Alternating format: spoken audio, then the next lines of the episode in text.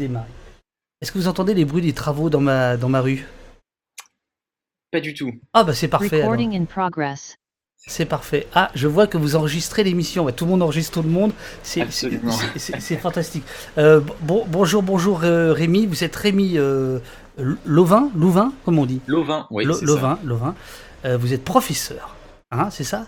Chargé de cours, enfin doctorant. Ch- Doctorant, chargé de cours Dans son temps. à Paris Diderot, c'est bien ça?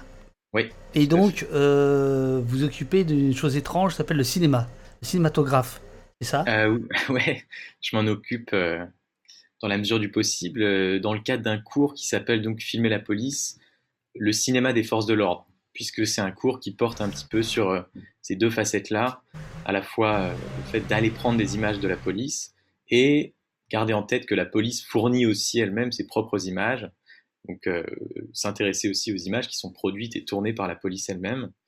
Euh, c'est un cours d'étudiants de deuxième année, donc aujourd'hui, ils et elles sont 22, je crois.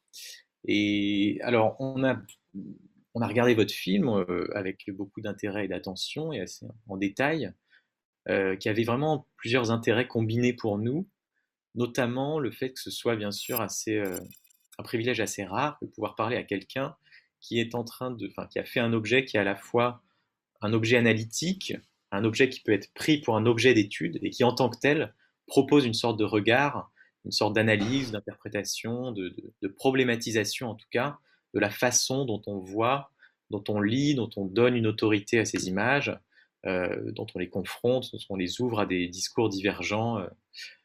tout ça est mis en scène dans votre propre film. Et on peut aussi essayer de mettre le film en tant que tel en regard avec d'autres. Donc, euh, notre idée aujourd'hui, c'était de profiter de cette espèce de, de rareté qui consiste à pouvoir parler directement, euh, en plus sur un canal public, euh, et pouvoir vous poser des questions qui partent éventuellement de votre film, mais pour élargir à des questions d'image en, en général et de cinéma en particulier. Voilà, voilà. Parce que, on, on- ouais, on a, on a compris, enfin, c'est vraiment la volonté d'essayer d'ouvrir un petit peu, d'essaimer, euh, d'étoiler, euh, en posant peut-être une ou deux questions au départ qui porteraient sur votre, votre rapport à votre film, et puis rapidement essayer de, de visiter d'autres questions, d'autres problématiques. oui, oui, bien sûr, bien sûr. Alors, euh, le cours, parce que vous, c'est un cours en fait. C'est- C'est-à-dire que là, là, là, vous travaillez en fait. Là, au moment où ça se passe, en fait, les étudiantes et les étudiants travaillent, vous, vous travaillez, et nous, on ne fout rien, donc on discute sur le chat. Euh, tout le monde est évi- évidemment le bienvenu. Hein, L'idée, c'est quand même de saboter euh, ce cours hein, par des questions euh, qui de, travers. voilà. Ben, écoutez, moi, je suis ravi que vous m'ayez demandé de. Attendez, juste un petit truc. Euh, je, suis, je suis vraiment très content. Alors, on peut parler autant que vous voulez d'un pays qui se tient sage, il n'y a, aucun- a aucun souci, évidemment. Mais c'est vrai que si, euh, si on déborde euh, sur le cinéma, sur la représentation de, de, la police dans le, dans le cinéma, voire au-delà, c'est-à-dire que. puisque le cinéma, enfin voilà, le cinéma, les séries, les feuilletons dans le temps, dans le temps. Alors après, c'est pas votre votre votre propos, mais il y a, il y a aussi le- le- la police dans la littérature. Euh, Oui. que ce soit le polar, que ce soit bon voilà. Euh, donc euh, moi je suis je suis je suis à vous. Je voudrais juste saluer Urial, François, Robin et Mélanie qui sont les aides de camp de la de la brigade d'Oposte, modérateurs, modératrices, aides techno, etc. Et qui me disent d'arrêter de baisser la tête parce qu'en fait euh, si, si vous voulez, il faut comprendre. hein. Moi, j'ai un ordinateur là, j'ai un, un écran ici, j'en ai un autre là. C'est, toute une régie, c'est, le bazar. Mais c'est chouette. Je vous écoute, on y va. Bah écoutez, euh, je vous remercie. Et puis, alors, on fait court effectivement, mais on fait court. euh, vraiment, l'idée c'était de. Parce que moi, je fais jamais court, par. Pardon? Jeu de mots, jeu de mots idiot. Ah, vous faites pas court, vous faites. ah, bah écoutez. euh, je Jeu de mots débile. Pardon, excusez-moi. Allons-y, allons-y. Euh, mais le but, c'est vraiment d'essayer de briser aussi cette espèce de, de- de fatigue, en tout cas dans le format qui est lié à la pandémie, du cours sur Zoom interminable, et puis de que, que le cours soit une conversation aujourd'hui, c'est vraiment l'une des l'un des buts de cette D'accord, super. Euh, il y avait d'abord, alors on a, on a essayé d'organiser un petit peu thématiquement les questions qu'on pourrait vous poser.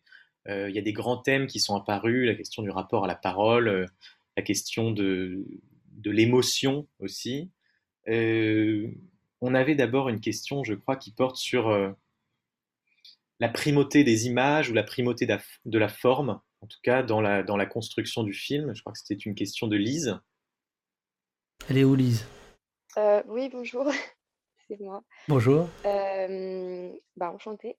moi, je voulais vous poser une question bah, par rapport à votre film, mais peut-être de manière plus générale aussi. C'était est-ce que ce sont les images qui ont amené votre film, enfin qui ont mené le film, ou est-ce que ce sont le, enfin, est-ce que c'est le film et la manière dont il s'est créé, déroulé, qui ont mené les images? Qu'est-ce que, dans quel sens c'est passé en fait? Alors, euh, si, vous voulez, tout, tout, quel que soit le travail que, que, je fais, que j'abats, euh, le fond et la forme sont toujours liés. C'est-à-dire que tant que j'ai pas les deux, ou que j'estime ne pas les avoir encore tout à fait, je ne me lance pas. Euh, là, j'avais le fond depuis des années, c'est-à-dire la question de la brutalité policière, des violences policières et tout ça. J'avais aussi des images par le travail que j'avais pu faire au préalable sur Twitter avec Allo Place Beauvau, où je recueillais euh, un maximum de, témoignages, de procès-verbaux, euh, de certificats médicaux, de vidéos, de photos, parfois de dessins, parfois de sons. Donc j'avais toute cette matière. Et après, euh, l'idée de faire le film est arrivée très très tardivement en fait. C'était pas du tout prévu au départ.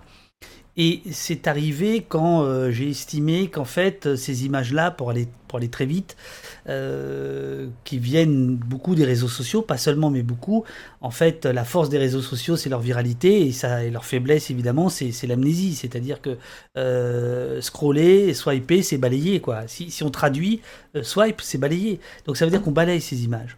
On, les, balaye de sa mémoire, etc. Et donc là, moi, j'arrivais pas à m'en débarrasser. J'avais des cris, je les ai encore d'ailleurs euh, dans, dans, mon sommeil, que j'entends, des cris de, de, mutilés, etc.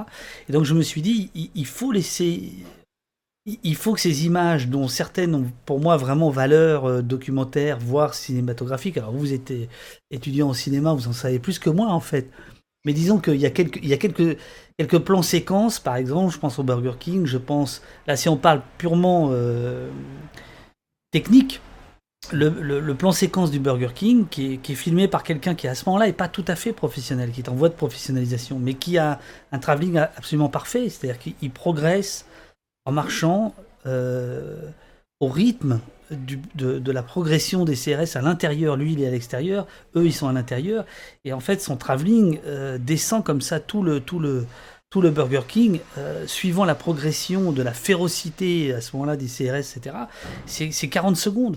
Et ces 40 secondes qui sont absolument saisissantes, qui n'ont jamais été montrées comme ça, euh, qui étaient toujours montrées par petits bouts quand elles l'étaient, etc. Ou alors qui étaient oubliées par... Euh, voilà.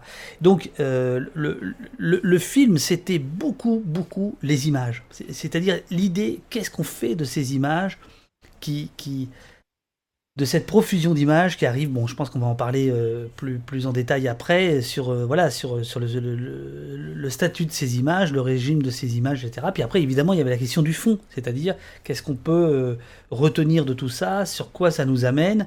Donc là, c'est la partie, on va dire, euh, enfin, en fiction, ça aurait pu être possible aussi, mais bon, une partie plus peut-être plus documentaire, si vous voulez.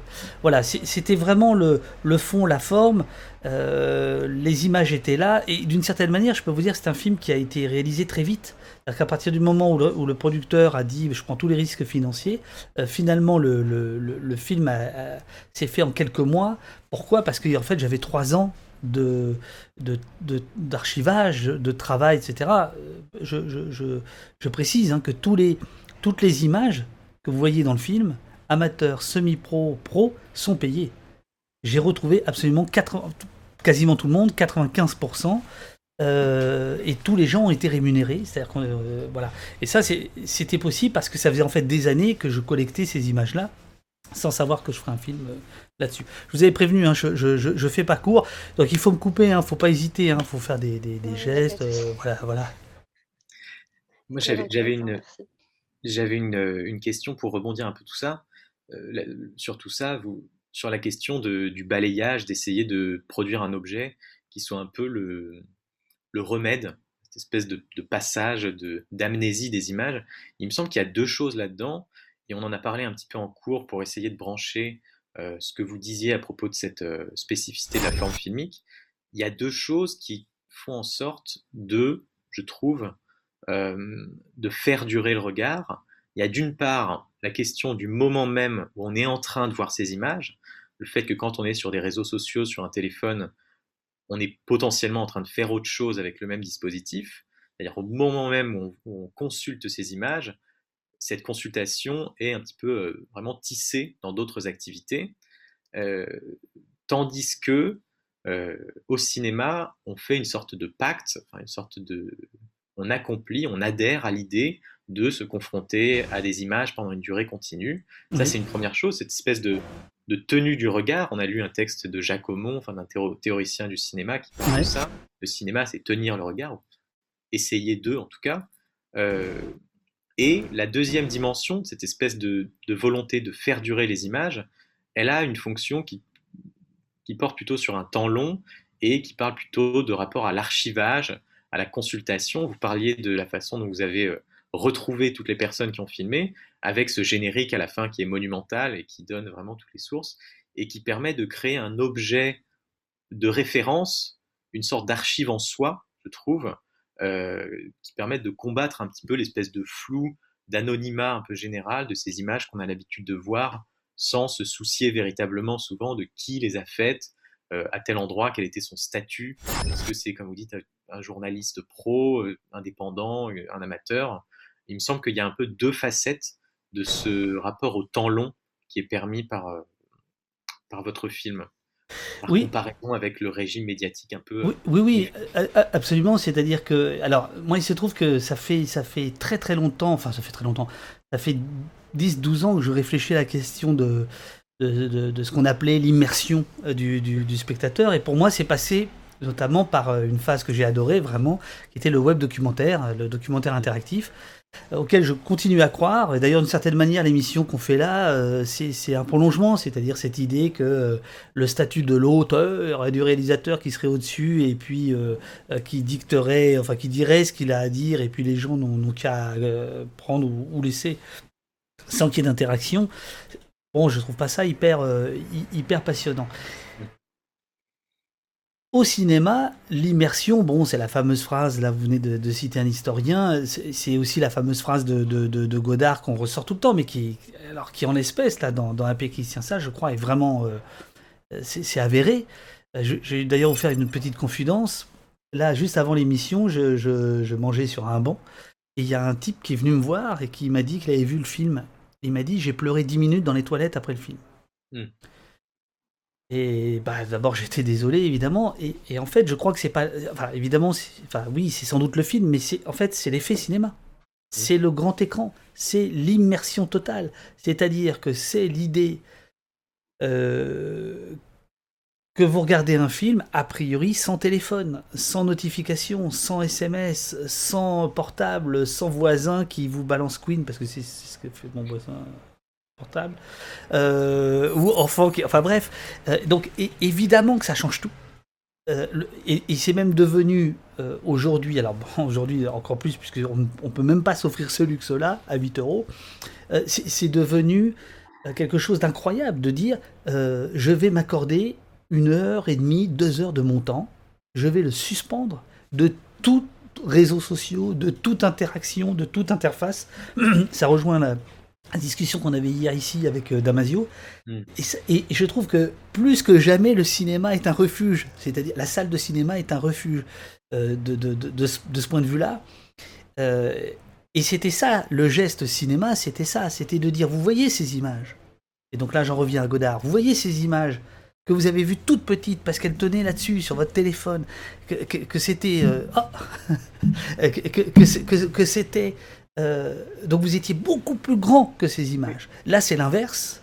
Donc c'est la fameuse phrase de Godard, euh, la télé, euh, on baisse le regard et l'image est plus petite, le cinéma, on lève les yeux et l'image est plus grande. Mais là, elle est encore, encore beaucoup plus grande puisque au départ, ces images-là, vous les avez vues sur Facebook, sur Twitter éventuellement pour certaines d'entre elles. Mm. Euh, et, et donc là, elles prennent une autre force, une autre dimension. Alors il y a des gens qui sont pas réceptifs à ça. Je, je dis pas que ça marche à tous les coups. Il y a du Larsen là, non? Non C'est bon? Un petit peu, Un ouais. petit peu. Oh. Comment ça se fait ça? Ah non, c'est un bruit de perceuse. Bon, je, je, je, je vais, euh, je vais fermer la fenêtre. Je vais fermer la fenêtre. Attendez, bougez pas, bougez pas. Euh, attendez, juste une toute petite seconde. Ce sera plus.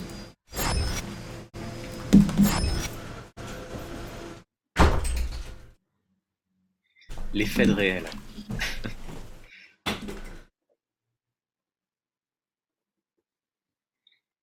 Ça a disparu. hein.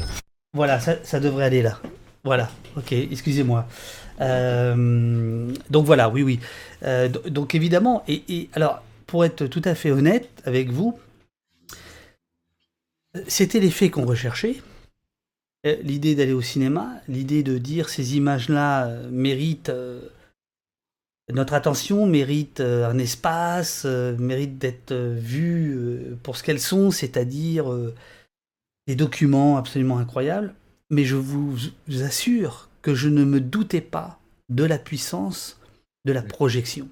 C'est ça le cinéma. C'est la projection. On projette l'image. Et en projetant l'image, le spectateur se projette. Et, évidemment, ça prend une force incroyable. Mais comment vous dire? Je, je- je vous assure que moi, je connaissais ces images pour les avoir recueillies, etc. Je, au montage qui était sur un, une bonne télé, on va dire un bon écran, mais enfin un écran, moi ça m'arrivait de pleurer, mais je, je me disais je pleure parce que je sais ce qu'il y a derrière. Je, je sais Oui. que derrière telle blessure, telle mutilation, il y a une détresse sociale, euh, il y a une famille qui s'est disloquée, ou au contraire, euh, il y a eu des belles choses, mais si vous voulez, j'y mettais des charges émotionnelles, euh, et je me disais, c'est pour ça que je pleure. Mhm. non, en fait, au cinéma, les gens se sont mis, certains, certains, à pleurer aussi.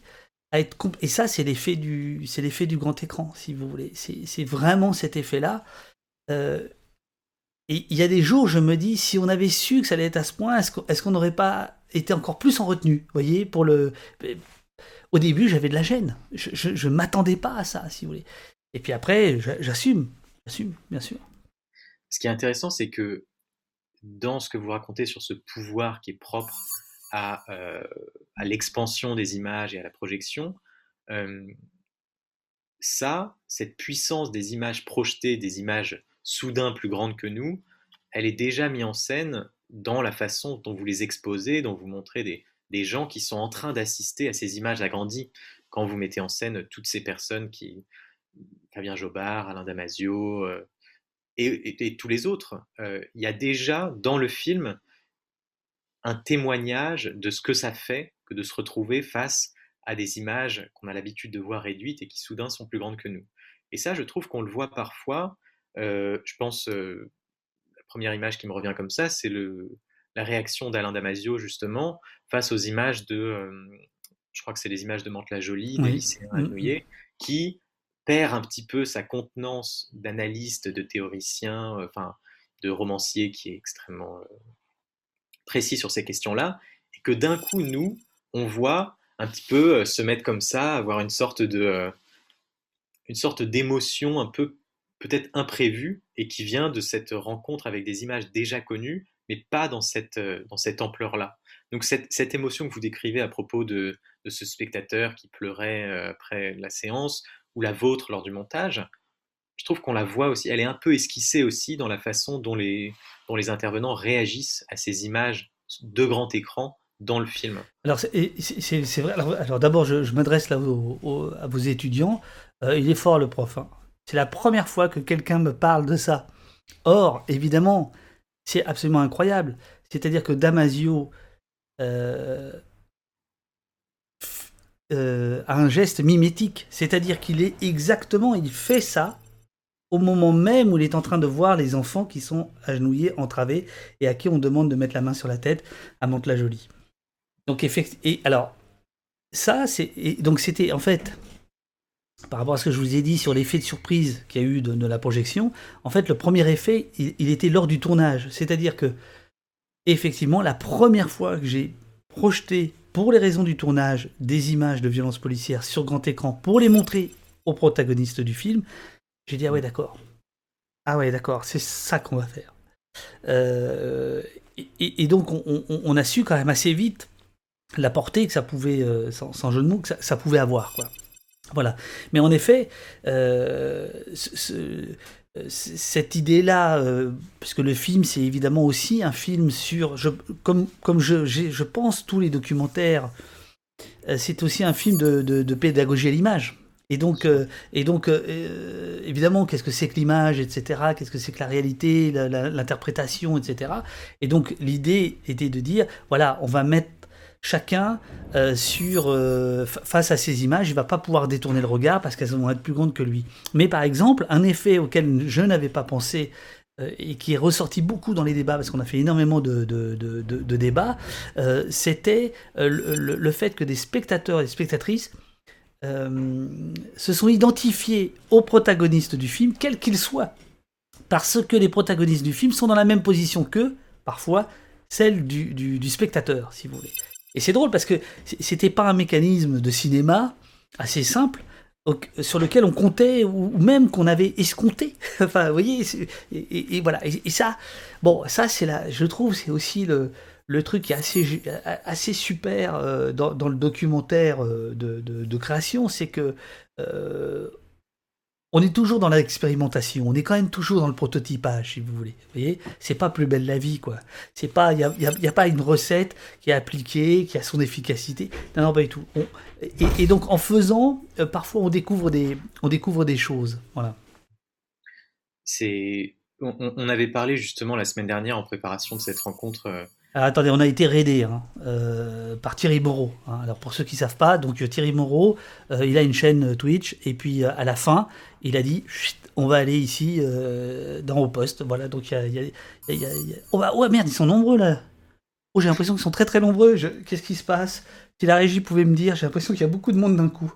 Super. Bon, ben, merci, merci, merci infiniment. Merci infiniment. Vous êtes là. Donc, je, je fais un petit, un petit point de, petit point d'étape on discute de euh, comment filmer la police, le cinéma de la police et la police au cinéma avec des étudiants de Paris Diderot et vous êtes les bienvenus dans le chat pour euh, euh, zigouiller tout ce cours.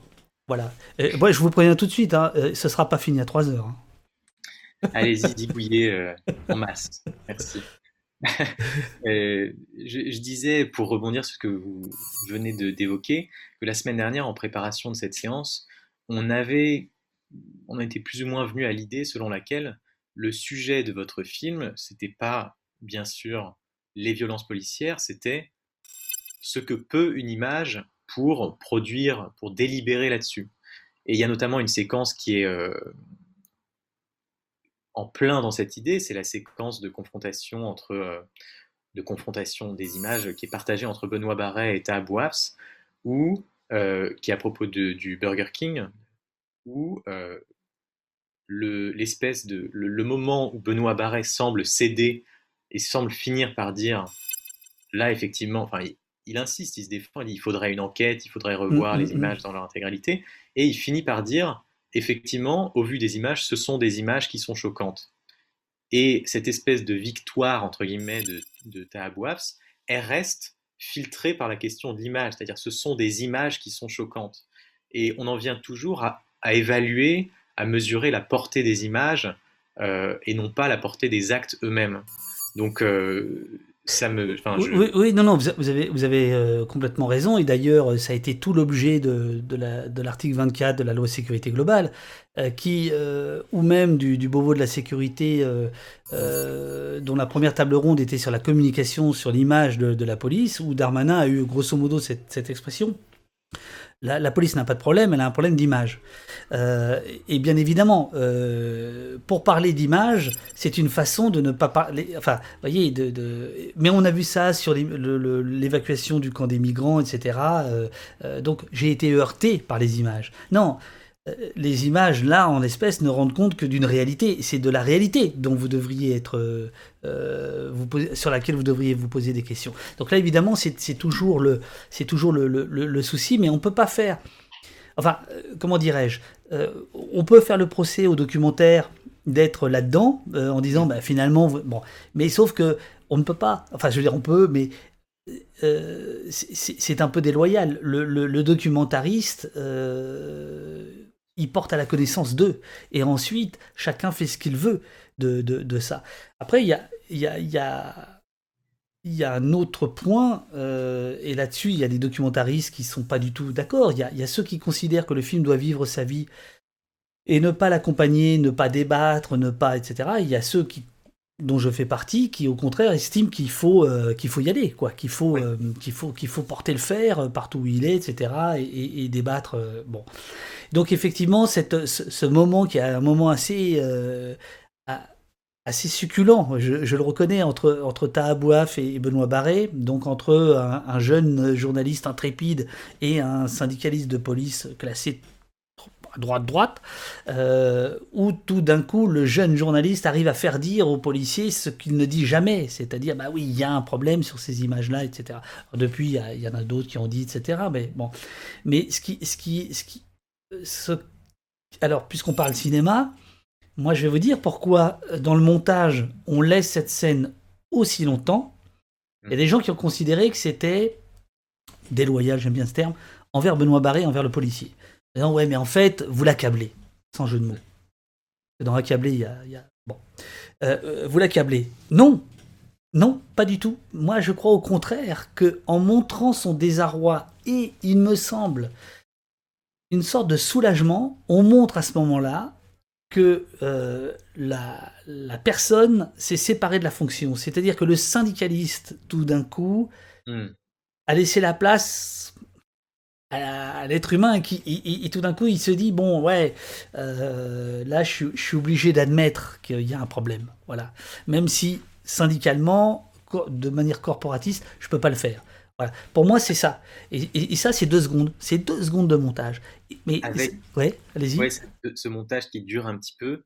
Et au moment où il y a cette espèce de scission là entre la fonction et l'homme on le voit aussi on parlait de l'attitude d'Alain Damasio les bras levés à ce moment là il y a une sorte de, tout petit effondrement du corps de Benoît Barret qui se met à tourner un peu sur sa chaise, à tourner un peu le dos, le regard se détourne de l'écran, et on sent qu'il y a une sorte de, de sortie hors du costume officiel, quoi, et d'une parole hein, vraiment au premier degré, enfin, à l'absolue première personne qui a fini par sortir, mais qui pour le coup euh, s'exprime par euh, cette, petite, ce flottement, un petit peu, cette, ce moment de voilà, de, distinction entre euh, une parole qui était tenue jusqu'ici, qui était tenace, et puis euh, quelque chose qui une, une faille qui s'ouvre, et une autre parole qui finit par poindre un petit peu. Euh, et c'est pour ça que le montage, le temps long qui part de tout début et qui montre cette espèce de, de durée, de, d'insistance qui est prise pour arriver à ça, il y a un temps qui dure aussi un petit peu après, où l'aveu a été fait, et il y a quelques secondes supplémentaires qui montrent le corps un petit peu euh, qui suit ce qu'il vient de dire et qui, exprime par le corps ce qu'il vient de d'assumer par, euh, par la parole euh, finalement quoi très fugitivement donc c'est, oui, oui, oui, oui, non, non, vous, vous, avez raison. Je, je, vous écoute tout en, tout en lisant le, le, le, chat, voilà, qui, qui, qui est d'accord avec vous, hein, grosso modo. S'il y a un problème d'image, c'est qu'il y a forcément un problème et on est à l'origine, ça c'est Guillaume. Euh, il y a François qui propose une, dissertation. Faut-il séparer l'homme du syndicaliste? Vous avez deux heures. Bon. Euh, le langage corporel, bah c'est, pour ça qu'on fait du, du, cinéma. Je, veux dire, euh, ce, que le, ce que le langage corporel dit, alors j'ai plus le, pourcentage, mais je crois que c'est, plus important que, que, la parole en fait. C'est ça la force de, la caméra. Et vous avez tout à fait raison. Dans, l'attitude, et là encore une fois, c'est pas du tout pour la dans, dans l'attitude du syndicaliste, à ce moment-là, il, y a beaucoup de choses. Euh, il, y il y a ce qu'il dit, et puis il y a ce qu'il fait, c'est-à-dire qu'il se... Euh, maintenant il y a des travaux à côté. Euh, tout à l'heure c'était dans la rue, maintenant ça se rapproche. Bon, euh, et, même si mes souvenirs sont bons, il pivote sur son siège, comme s'il voulait plus regarder ta, comme s'il voulait plus regarder l'image, comme s'il était. après, même on peut se dire qu'il il, a besoin de douceur, il a, besoin de pivoter. Je, je ne sais pas, mais ça, si vous voulez, alors là pour le coup, c'est c'est Edmond Carrère à la, à la, caméra que je remercierai jamais assez. Je, découvrais le. C'était la première fois qu'on travaillait avec Edmond. Il n'y avait qu'une seule caméra euh, pour, euh, pour ces conversations. Et moi, je tenais à ce qu'il n'y ait qu'une seule caméra. Qu'on ne soit pas du tout dans, euh, dans justement l'écriture télé où il y a plusieurs caméras avec l'idée que de toute façon, si cette caméra marche pas, il y en a une autre qui va prendre, et puis etc. Et en fait, personne n'écoute puisque tout le monde sait que bah, on peut se rattraper au montage. Là, vous aviez quelqu'un qui était très près des protagonistes et s'il n'était pas sur eux, il n'était pas sur eux, c'était pas grave. Mais ceux qui parlaient sentaient qu'il y avait quelqu'un qui les accompagnait, qui était vraiment dans l'écoute, dans la concentration. Et je pense que c'est ça qui a euh, mécaniquement haussé le niveau de la discussion. Euh, c'est, moi, j'ai posé aucune question. Les gens, enfin, genre, à part deux, trois, quoi, comme ça. Euh, et, ça, c'est très, très, très important. et, et, là, Edmond, il a la présence d'esprit de, filmer les deux, en fait. De filmer Ta et Barré, de ne pas s'approcher, de pas zoomer, de pas faire ce que la télé aurait fait tout de suite. Euh, non, on, reste, euh, voilà. Avec cette, euh, cette, cette, on va dire, cette puissance supplémentaire, cette intégrité supplémentaire, je trouve, de la caméra unique, qui consiste justement à ne pas avoir ce luxe du choix, de l'alternance des deux visages simultanément nets par le champ contre champ entre un visage et l'autre. Là, dans cette séquence, donc la, la, caméra est plus proche de Tahabouafs et on sent que dans le jeu du point et du flou, il y a un choix à faire et il y a l'impossibilité de tout voir à la fois, de voir à la fois le visage, l'attitude, l'émotion de celui qui est en train de parler et l'attitude, l'émotion de celui qui est en train d'écouter et de commencer à négocier sa réponse dans sa tête. Là, il y a une sorte de... C'est en ça que c'est vraiment un, un, film qui assume d'avoir des choix à faire, notamment des choix de parole et des choix de, euh, de, découpage de l'attention par le passage entre le point euh, qui est plutôt sur Tabouafs ou sur Benoît Barret.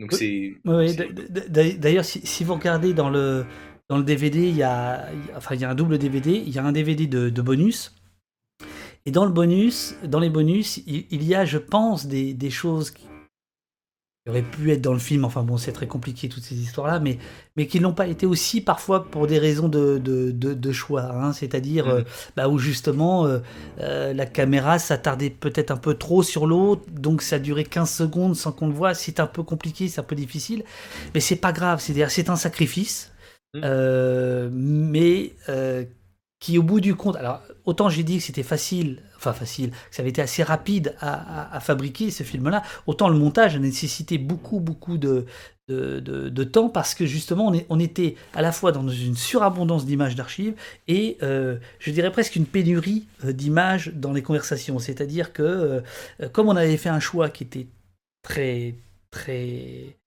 finalement devenu radical, une seule caméra, un autre choix euh, très, très, très radical, c'est celui de la lumière. Moi, je tenais absolument à ce que euh, les protagonistes soient euh, dans la pénombre, qu'on ait cette, conscience de, zone grise, de zone, de zone floue, pas, pas, pas nette, et l'autre point, qui soit filmé de très près.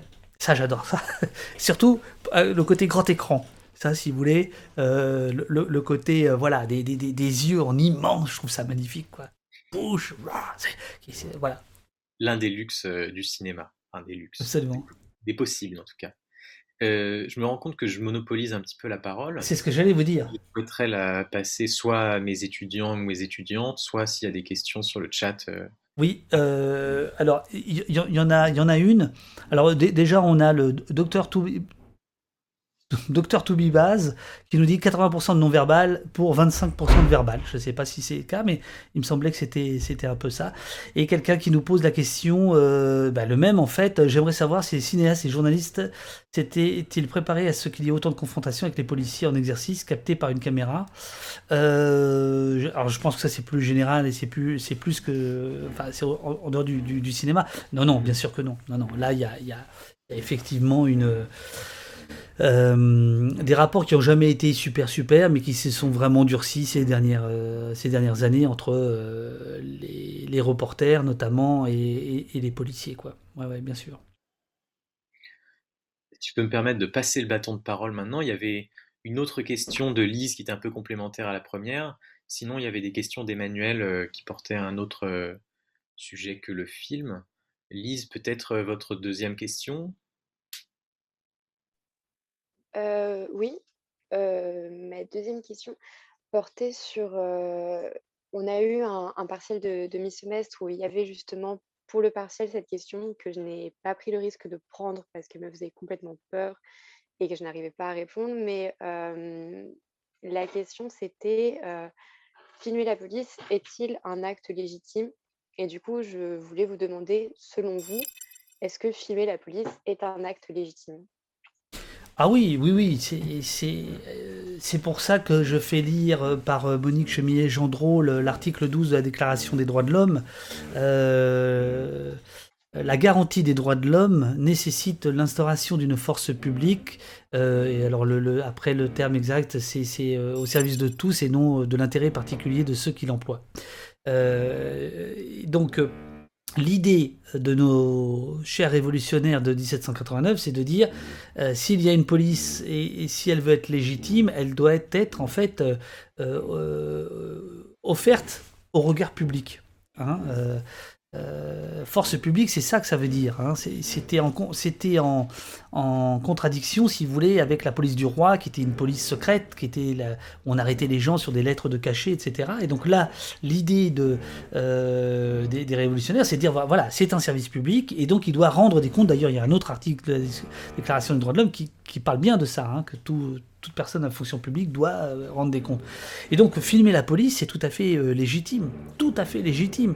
Et là, toute la discussion qui s'est opérée depuis une petite année sur, sur ça, c'est justement la question de la légitimité. Qui a le droit de filmer qui, à quel moment, qu'est-ce qu'on fait de ces images-là, etc. À partir du moment où une police ne veut plus être filmée, c'est une milice. C'est clair, net et précis. Je veux dire, ça, n'est plus une police, en tout cas, ça n'est plus une police publique au service du public. Euh, qui s'extrait du, du, regard. Euh, on peut entendre, évidemment, euh, c'est d'ailleurs la, scène dont on parlait, Barré euh, c'est ça, c'est cette idée de est-ce que à 2 cm Alors moi, j'ai jamais vu de, de, gens qui filmaient des policiers à 2 cm. mais oui, que ça complique la tâche des policiers, ça peut se comprendre. Mais voilà, ça fait partie des, ça fait partie des risques du métier, pourrait-on dire, quoi. Voilà. Merci beaucoup euh, Thierry Moreau euh, pour, le, pour le raid. Euh, incroyable. Bah oui, surprise quoi, voilà. Et donc bah, à très bientôt, à très bientôt. Je vous écoute. Non, c'est vrai. Merci pour cette audience imprévue et inespérée. Mais c'est très chouette. un mot sur ce, ce sujet, c'était une des questions effectivement qui pouvait être choisi dans le partiel, c'était un petit peu pour euh, forcer à envisager d'autres points de vue qui seraient euh, pour aller au-delà de cette réponse assez évidente qui consiste à dire que bien sûr c'est une, une donnée légitime. Euh, c'était pour aller chercher des poux un petit peu à cette, à cette évidence-là. Ah, d'accord, donc ma réponse était un peu simpliste. Alors. Non, non, non, mais... non, non et d'ailleurs, c'est. non, non. J'ai retrouvé de votre argument ce que vous, vous avez décrit dans le, dans l'arme des désarmés, dans l'article qui est dans l'ouvrage Police, et qui repart de cette euh, nécessité de, publicité. c'est, tout est là, dans le, dans le terme public et dans la, nécessité de, dans la possibilité d'un regard qui peut en, garder une trace et, euh, permettre de rendre des comptes de son action. Mmh Donc, mmh euh, la réponse vaut d'être, je trouve, rappeler.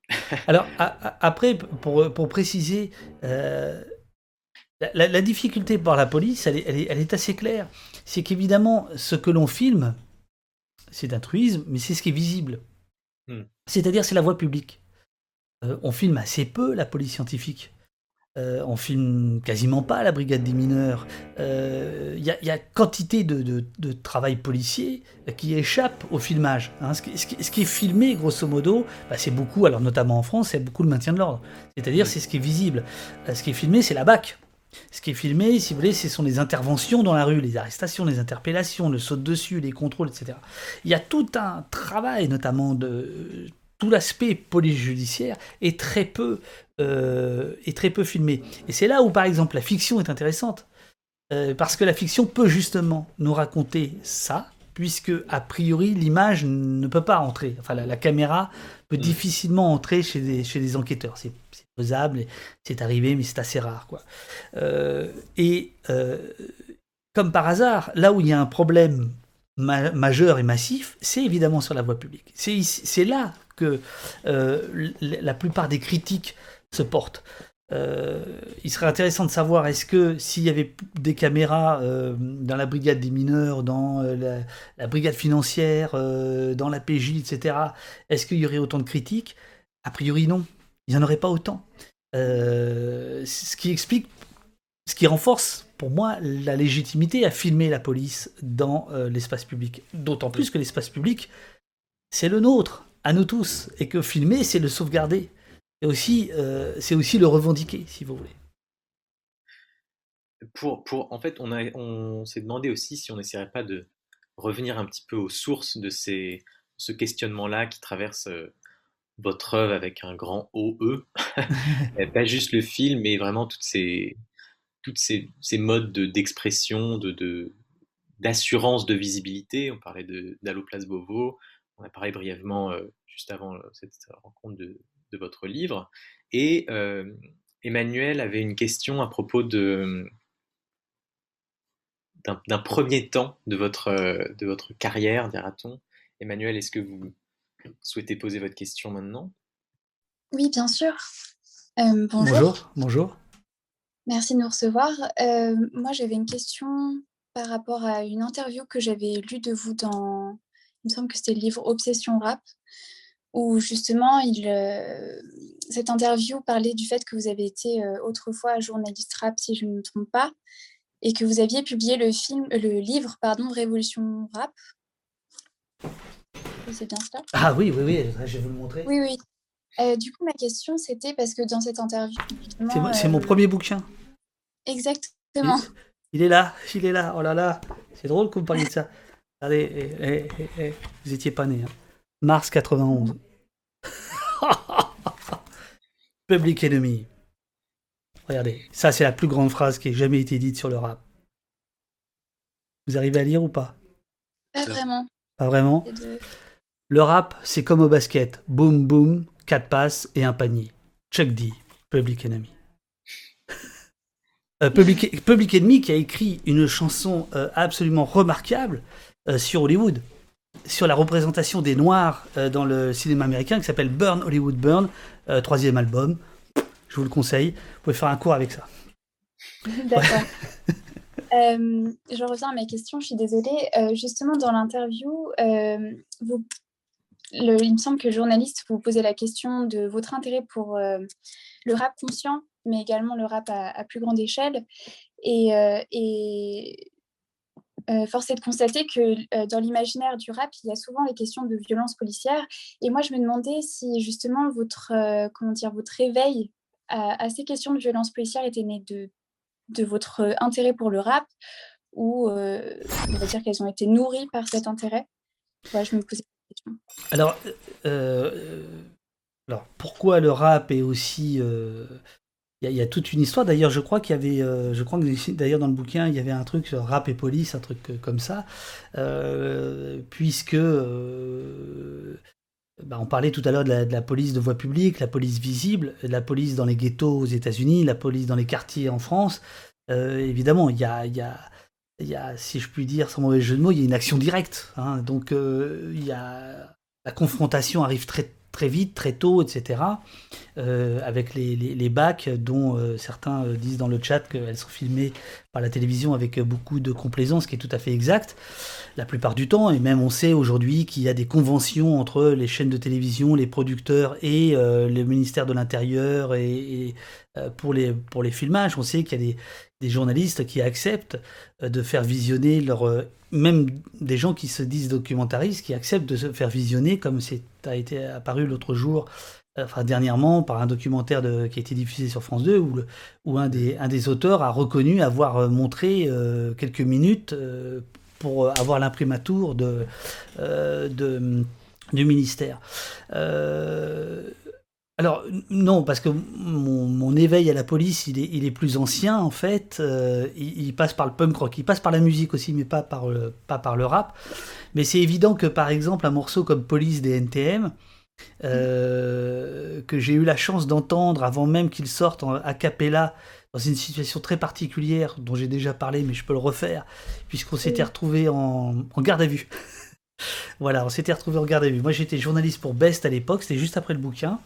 Euh, eux, ils étaient euh, le groupe qui était en train de monter, et euh, très fort, et altercation dans un train qui n'est pas de leur fête, je vous l'assure. Et un des policiers qui arrive pour s'interposer entre un passager un peu énervé et un des membres du groupe s'adresse à un des deux, je sais plus si c'était Joe Star ou chaîne, en lui disant mais c'est pas vous à la télé qui avez dit qu'on avait des têtes de gorée? Et il demande pas et donc on se retrouve au poste le temps d'un contrôle d'identité, 4 euh, heures, et c'est à ce moment-là qu'il me, qui me rappe à Capella le morceau Police. Bah ça, c'est vrai que ça, c'est vrai que ça forge quelque chose. si, si, vous voulez, c'est vrai que c'est pas complètement anodin, ça, ça, ça reste. Euh, il y a eu des choses très fortes dans le, dans le rap américain, sur la, je pense à KRS-One notamment, euh, Public Enemy évidemment, euh, sur, sur ces questions-là, sur la, question de, du, contrôle euh, des inégalités par la police, etc. Après, ce que, ce que je vois, alors je connais plus rien du tout sur ce qui se fait dans le rap aujourd'hui, donc je ne me permettrai pas de, d'en parler, mais j'ai trouvé intéressant de voir que euh, parmi les, les, quelques polémiques qui, ont, qui sont apparues ces derniers temps, il y avait cette polémique, je crois, à Grenoble, d'un de, gens arrêtés euh, armés jusqu'aux dents, mais en fait c'était des armes factices, c'était pour un tournage de, de, clip de rap quoi. Donc on voit bien qu'il y a encore un rapport, euh, et donc c'était le ministère qui s'était de l'intérieur qui s'était ému de, ça, et puis euh, je, ne sais plus si c'était à Grenoble ou un truc dans, dans, dans, ce goût-là. Donc après ce qu'on pourrait reprocher, si vous voulez, au rap, c'est qu'à un moment donné, parce que vous avez parlé de rap conscient, ce qui oui était, qui était le grand thème dans les années 90 euh, euh, pour, se, pour se démarquer du rap qui, était plus euh, commercial. Ce, qu'on pourrait regretter, c'est que il y, a des moments où on se pourrait, on pourrait se demander si la confrontation avec la police, c'est pas du spectacle comme autre chose, si vous voulez. Voilà, comme les belles bagnoles ou les belles gonzesses ou les trucs comme ça. Il y a un moment où ça va, ça, ça dépasse pas, en tout cas dans les gens de ma génération, ça ne dépassait pas forcément cette, idée-là. quoi. Voilà. On avait prévu, je crois, de parler de la haine, par exemple. La haine était, qui était complètement associée à ça, évidemment, à ce, mouvement-là, avait au moins ça de, positif, c'est que ça posait euh, la question, très clairement. Et ça l'a posé de manière politique, ça l'a posé de mm. manière euh, frontale. Quoi. Il y a une question de Swan, je crois, une proposition? Oui, tout à fait. Je voulais juste rebondir sur, euh, sur ce que vous disiez. Euh, c'est vrai que du coup, euh, le rap aussi a fait, euh, bah, c'est une sorte de passerelle aussi entre la France et les États-Unis. on parlait de KRS-One. Ouais. Par ailleurs, il, a, il a fait un feat avec. Mais c'est The Wire là derrière vous. Oui, tout à fait. Justement. The Wire qui est une des, des, des, séries les plus citées du rap, je pense. Ouais. Et, et du coup, oui, c'est vrai qu'il y a eu Rockin' Squad, par exemple, qui a été mis en lumière, entre autres, par la haine. Euh, mais qui a aussi fait un feat avec ARS-One et euh, qui a perpétré un peu ce, rap conscient et, euh, et qui avait un propos particulier par rapport à la police en France. Et je voulais savoir ce que vous en pensiez et, si ça avait mis en lumière aussi certaines choses par le biais de la musique et cette passerelle entre, l'outre-Atlantique et, la France. C'est vrai qu'il y a eu des, si peux me permettre, il y a eu des. La question peut se poser est-ce que ces problématiques-là sont transférables des États-Unis à la France? Euh, Je pensais au, featuring entre NTM et, NAS, qui a pu, euh, peut-être de manière artificielle, je ne sais pas, euh, amener des, questions qui étaient plutôt véhiculées par le, dire, le rap conscient américain à les, non, mais sans, trahir de secret, le, le, featuring NAS NTM, c'était c'était pas c'était plus un coup de marketing. Je crois qu'ils se sont même pas rencontrés. Que Chacun a, fait, a fait son truc dans son, dans son coin. Bon. Euh, non, non, je, je, je pense qu'il faut absolument pas euh, euh, nier la, la, la, sincérité de, de ces groupes-là. après, il y a eu la rumeur, il y a eu Assassin, il y a eu. Je, je, crois vraiment. Enfin, en tout cas, pour cette génération-là, c'était quelque chose de, de, de viscéral. Il y avait, y avait, y a aucun souci avec ça. Et, la, relation avec les États-Unis, vous aviez, euh, elle, était naturelle, mais ça a toujours été. Hein, il y a toujours eu quelque chose. La France a toujours abrité euh, depuis, depuis le jazz, hein, depuis les années 20, euh, Paris a accueilli euh, le jazz avant, avant même New York, d'une certaine manière. Vous, avez plein de rockers, de punk rockers qui ont échoué en France. Il y a toujours eu, y a, voilà, le cinéma, je veux dire, la critique cinéma française a apporter au nu euh, certains cinéastes américains avant qu'ils le soient aux États-Unis. Et c'était pareil dans le rap. Vous aviez des, des fanzines, vous aviez des bons. Euh, moi, je me souviens de, de, de, gens qui faisaient des allers-retours Paris-New York. Alors, c'était aussi parce qu'ils rapportaient des, des, des, des bombers euh, Los, Angeles, Los Angeles Raiders, c'était le truc à la mode, je sais pas si ça existe encore cette affaire, ou, qui rapportaient des. C'est un temps d'avant la, la mondialisation instantanée. Non, non, il y, avait. Non, non, il y avait, un lien euh, euh, très, très, très fort. Et euh, d'une certaine manière, il est encore plus fort aujourd'hui. C'est-à-dire que quand on voit le, le, cataclysme George Floyd dans le monde entier, et notamment en France, on voit bien que on, est tous maintenant sur le même fuseau horaire. Voilà, c'est comme ça. c'est pas. Voilà. Et, je ne crois pas du tout que c'était fabriqué, si vous voulez. C'était fabriqué.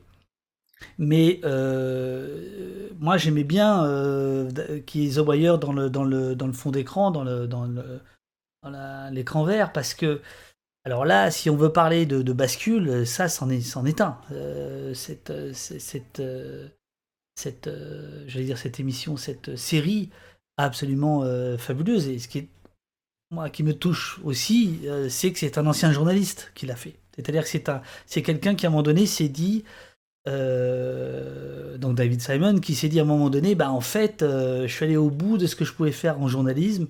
Si je veux continuer à exprimer des choses, je dois passer par la fiction. Et ça, je trouve ça extrêmement intéressant comme, euh, comme approche.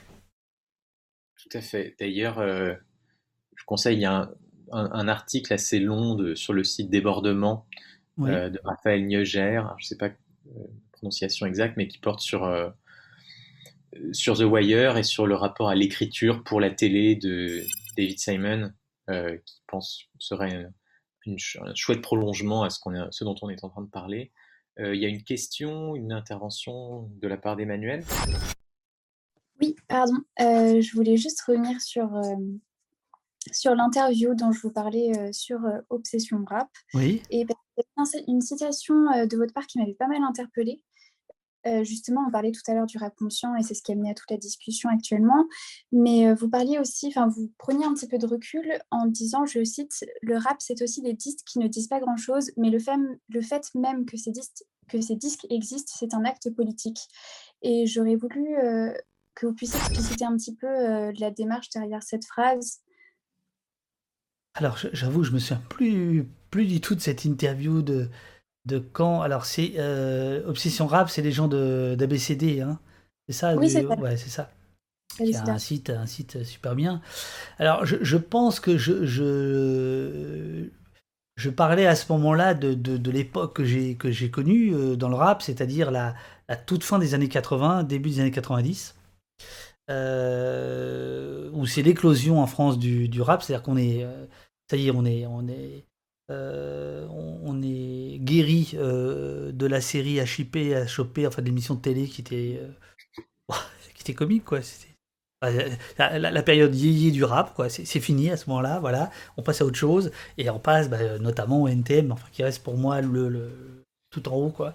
mais il y a aussi MC Solar, etc. Et effectivement, à l'époque, ce qu'on peut dire, c'est que si vous voulez, c'est l'irruption euh, de, de la banlieue euh, dans, le, dans le monde euh, des centres-villes. Voilà, c'est-à-dire que c'est, sans passer par la case sport.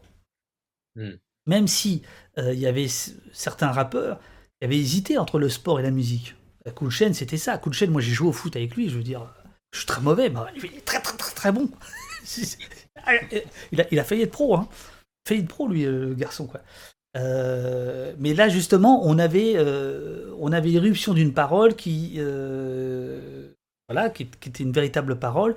Et donc effectivement, tout n'était pas forcément sensationnel, mais au moins l'effet, l'effet de masse était extraordinaire. Il, faut se rappeler des articles de l'époque, des, des, des, analyses de l'époque, de la peur que ça a engendré. Tout d'un coup, c'était NTM, alors que je pense que je crois qu'il y a je crois qu'il y, a un biopic qui va sortir au cinéma dans pas longtemps. il, y a, des, documentaires qui se préparent, etc. Je pense que ça va être assez intéressant parce que, comme toujours, avec le recul, on va se rendre compte que tout ça était euh, relativement. Euh, ça allait, quoi. C'était, c'était pas. Euh, c'était plutôt cool au fond. Mais ça paraissait comme une bombe. Parce que, en fait, c'était dans un monde qui était déjà très conservateur, très assoupi, quoi. Ouais. Je m'attendais pas à ce qu'on parle euh, autant de. Alors il y a des gens qui parlent du, du, ragamuffin, ils ont bien raison. Ouais, ouais, bien sûr, le ragamuffin, il y avait des choses, bien sûr. Allons-y. Non, bah écoutez, il y avait une. Euh, alors, peut-être pour en revenir à des... au cinéma, euh, on avait des questions de représentation. Vous parliez tout à l'heure de, de la, littérature et on avait une question, alors c'était Swan, je crois, à nouveau, qui avait une question à propos des, des figures de flics ripoux. Ouais. Swan, je, vous laisse le bâton de parole. Oui, tout à fait. Euh, je voulais savoir, euh, est-ce que vous, parliez du film euh, C'est Serpico. Serpico, tout à fait. Et je voulais savoir ce que vous pensez de, ces figures un peu, on va dire, mythiques de flics ripoux, ou, qui a stéréotypé éventuellement. Euh, mais euh, voilà qu'on pourrait retrouver par exemple dans Bal Lieutenant de, de Ferrara ou encore euh, Violent de, de, de, de Kitano. Et, je voulais savoir ce que, ce que vous pensez de ce, genre de figure. Alors là, je, là, là je, je mets, pendant qu'on se parle, je, je mets en muet la bande-annonce de, de, de, de Serpico. Euh, Bon, Al Pacino, voilà, il est là. Euh, pour, pour, moi, Serpico, c'est absolument un, chef-d'œuvre, mais alors vraiment un grand, grand chef-d'œuvre. Bon, il faut dire qu'à ce moment-là, Sidney Lumet est quand même dans une série absolument incroyable, puisque après, il va faire un après-midi de chien qui est encore au-dessus, on va dire, mais. Euh, là aussi, ce qui m'intéresse, c'est que cette, cette, histoire de, de, Serpico, elle est, elle est inspirée d'un du livre d'un policier. C'est-à-dire, c'est une histoire euh, largement inspiré de faits réels. J'aime aussi beaucoup dans, dans, Serpico, c'est l'idée que euh, euh, le, film a été, a, été, a été fait très très vite, euh, puisque je crois qu'il démarre le tournage en, juillet et le film sort en décembre. donc tournage, montage, etc. Donc rien dans la fabrication, je trouve que c'est des éléments qui me, qui me parlent beaucoup. Euh, Serpico, pour ceux qui nous regardent, c'est effectivement euh, l'idée d'un jeune policier qui, sort de frais et moulu de, l'école de, l'académie de police. Je dis académie de police parce que ça n'existe pas en France, mais si on écoute Gérald Darmanin, ça va peut-être arriver. Hein. donc euh, on, va s'américaniser encore plus. Voilà, bref, et ce Serpico, il sort de, l'école et il est plein d'idéal. Et ça, il faut l'avoir en tête, hein, l'idéal des policiers. Euh, je viens à la police, alors certains pour la sécurité de l'emploi, euh, certains pour, euh, pour certaines choses, mais un certain nombre aussi parce qu'ils pensent défendre la veuve et, et, l'orphelin. Bah, Serpico, en fait, il se rend compte que la, réalité à laquelle il va être confronté n'est pas celle à laquelle il, il aspirait. Quoi, voilà. Et donc, euh, ce, film, c'est euh, le, film d'une désillusion. Vous voulez mettre le. Rémi, vous voulez mettre votre. Non, non, bah, je vois que vous avez. Non, non, mais. Hop, ça y est, hop, à vous la main. Là, je vous laisse la main, comme ça vous pouvez mettre le, euh, votre super PowerPoint. bref, alors, donc, Et donc, Al Pacino Serpico va se retrouver confronté à ses illusions perdues, etc. Bon, le jeu d'acteur est exceptionnel, les dialogues sont fabuleux. c'est pour moi le cinéma à son meilleur, c'est-à-dire le cinéma américain des années 70 euh, ce grand cinéma social, euh, Scorsese, Coppola, Sidney Lumet, etc. Euh, à la fois social et, grand public, enfin voilà. Après, évidemment, ce qu'on peut dire, c'est que Al Pacino, bah, on le voit un peu sur la photo en bas à droite, c'est l'image de, il est un peu christique, hein, il, il, est il, est pas parfait parce qu'il a des petits côtés odieux, mais enfin, bon voilà, ça reste un truc un peu euh, c'est comme souvent avec les Américains, une histoire de rédemption, de, je, m'en sors par le travail, par la, morale, par la probité, etc. Euh, la, grande question, c'est de savoir est-ce que ce policier, il est, euh, est-ce qu'il résume la police? Ben bien sûr que non. C'est en ça que c'est un héros qui est faux, mais il est magnifique. mais il n'est pas tout à fait juste. Euh, parce que dans l'histoire réelle, Serpico, il est obligé, et c'est ce qui se passe dans le film, en fait, il est, obligé de se barrer. Il, ne peut pas continuer à être policier parce qu'il dénonce ses copains, etc. Donc lui, Serpico, il n'est pas ripou, ce sont les autres qui sont ripoux. Après, vous allez avoir effectivement un certain nombre de, de, de, films. Euh, vous parliez de Bad Lieutenant. Euh, vous allez avoir un certain nombre de films qui vont effectivement commencer à montrer euh, la figure, la, la, face sombre des policiers. Et c'est parmi ces films-là qu'on trouve les meilleurs, en fait. jusque dans les années 60, 60-70, le, policier au cinéma américain, il est quand même, euh, c'est une figure extrêmement héroïsée. Alors attention, euh, quand je dis ça, j'ai bien conscience aussi de parler de la crème du cinéma qui nous arrive en Europe, du cinéma américain, parce que quand même, grosso modo, l'image du, du, policier reste quand même l'image de la, de l'ordre, de la morale, du triomphe, etc. Bon voilà. Euh, alors après, quand on regarde les, les ripoux, euh, les ripoux français, bah c'est, comique. Hein, c'est les ripoux, c'est Philippe Noiret, euh, c'est, les, les, ripoux dans le cinéma français, ils sont pas, ils, sont très sympathiques. comment? je, je, trouve quand même que cette espèce de d'arrivée de ripoux, on va dire vraiment vraiment ravagée. Euh, moi, je dirais pas qu'elle est aussi, aussi contrastée entre un avant et un après. Je dirais qu'il y avait déjà un petit peu un avant qui était qu'on trouvait dans la littérature, qui était ces, détectives, ces, inspecteurs méticuleux, extrêmement procédureux, très très propres.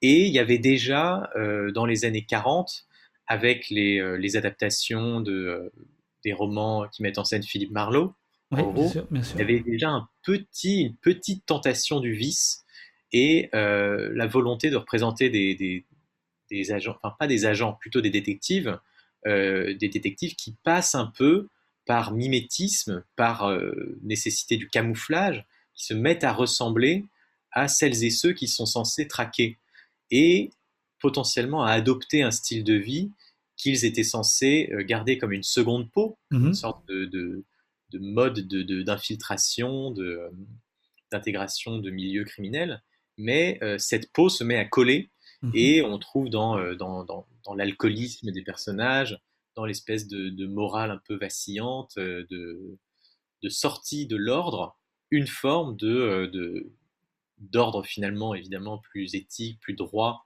que ne l'est la procédure la plus stricte. Et on, trouve déjà dans les années 40 euh, une certaine, une certaine flexion, on va dire, par rapport à, euh, à la figure de l'ordre.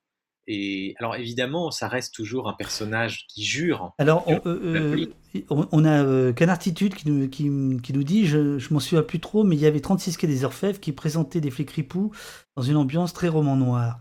Alors le 36 quai des Orfèvres, est-ce qu'il y en a eu deux, je crois? Je ne sais pas s'il parle de, du, du, premier, de Clouseau, je crois je crois, hein je ne sais plus. Euh, non, vous, vous, avez raison, bien sûr qu'il y a. Là, je parlais des. Comment dire Des, des tendances euh, fortes. Euh, voilà. grosso modo. et, c'est intéressant de voir que, par exemple, les séries américaines. Euh, elles vont amener beaucoup plus de complexité, mais aussi pour des raisons de, nécessité scénaristique. C'est-à-dire que quand vous, devez produire 30, 40, 50, 60, 100 heures, évidemment, tout euh, tout peut pas être féerique. Et, je, pense que le rythme et la, forme vous amènent aussi peut-être à aller chercher ce que le producteur, le, diffuseur...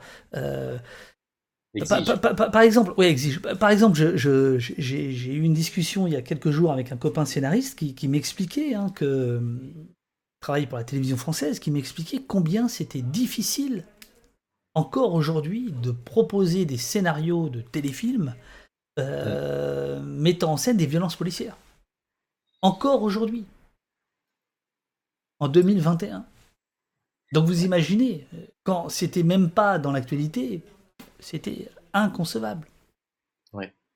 Euh, avec peut-être ouais, la possibilité d'un écart entre euh, ce terrain télévisé, télévisuel qui reste occupé par euh, des séries qui mettent en scène quand même un certain nihilisme policier, comme Engrenage, on l'avait vu. Il y a un article de Julien Coupa dans, le, dans le livre Police qui parle de cette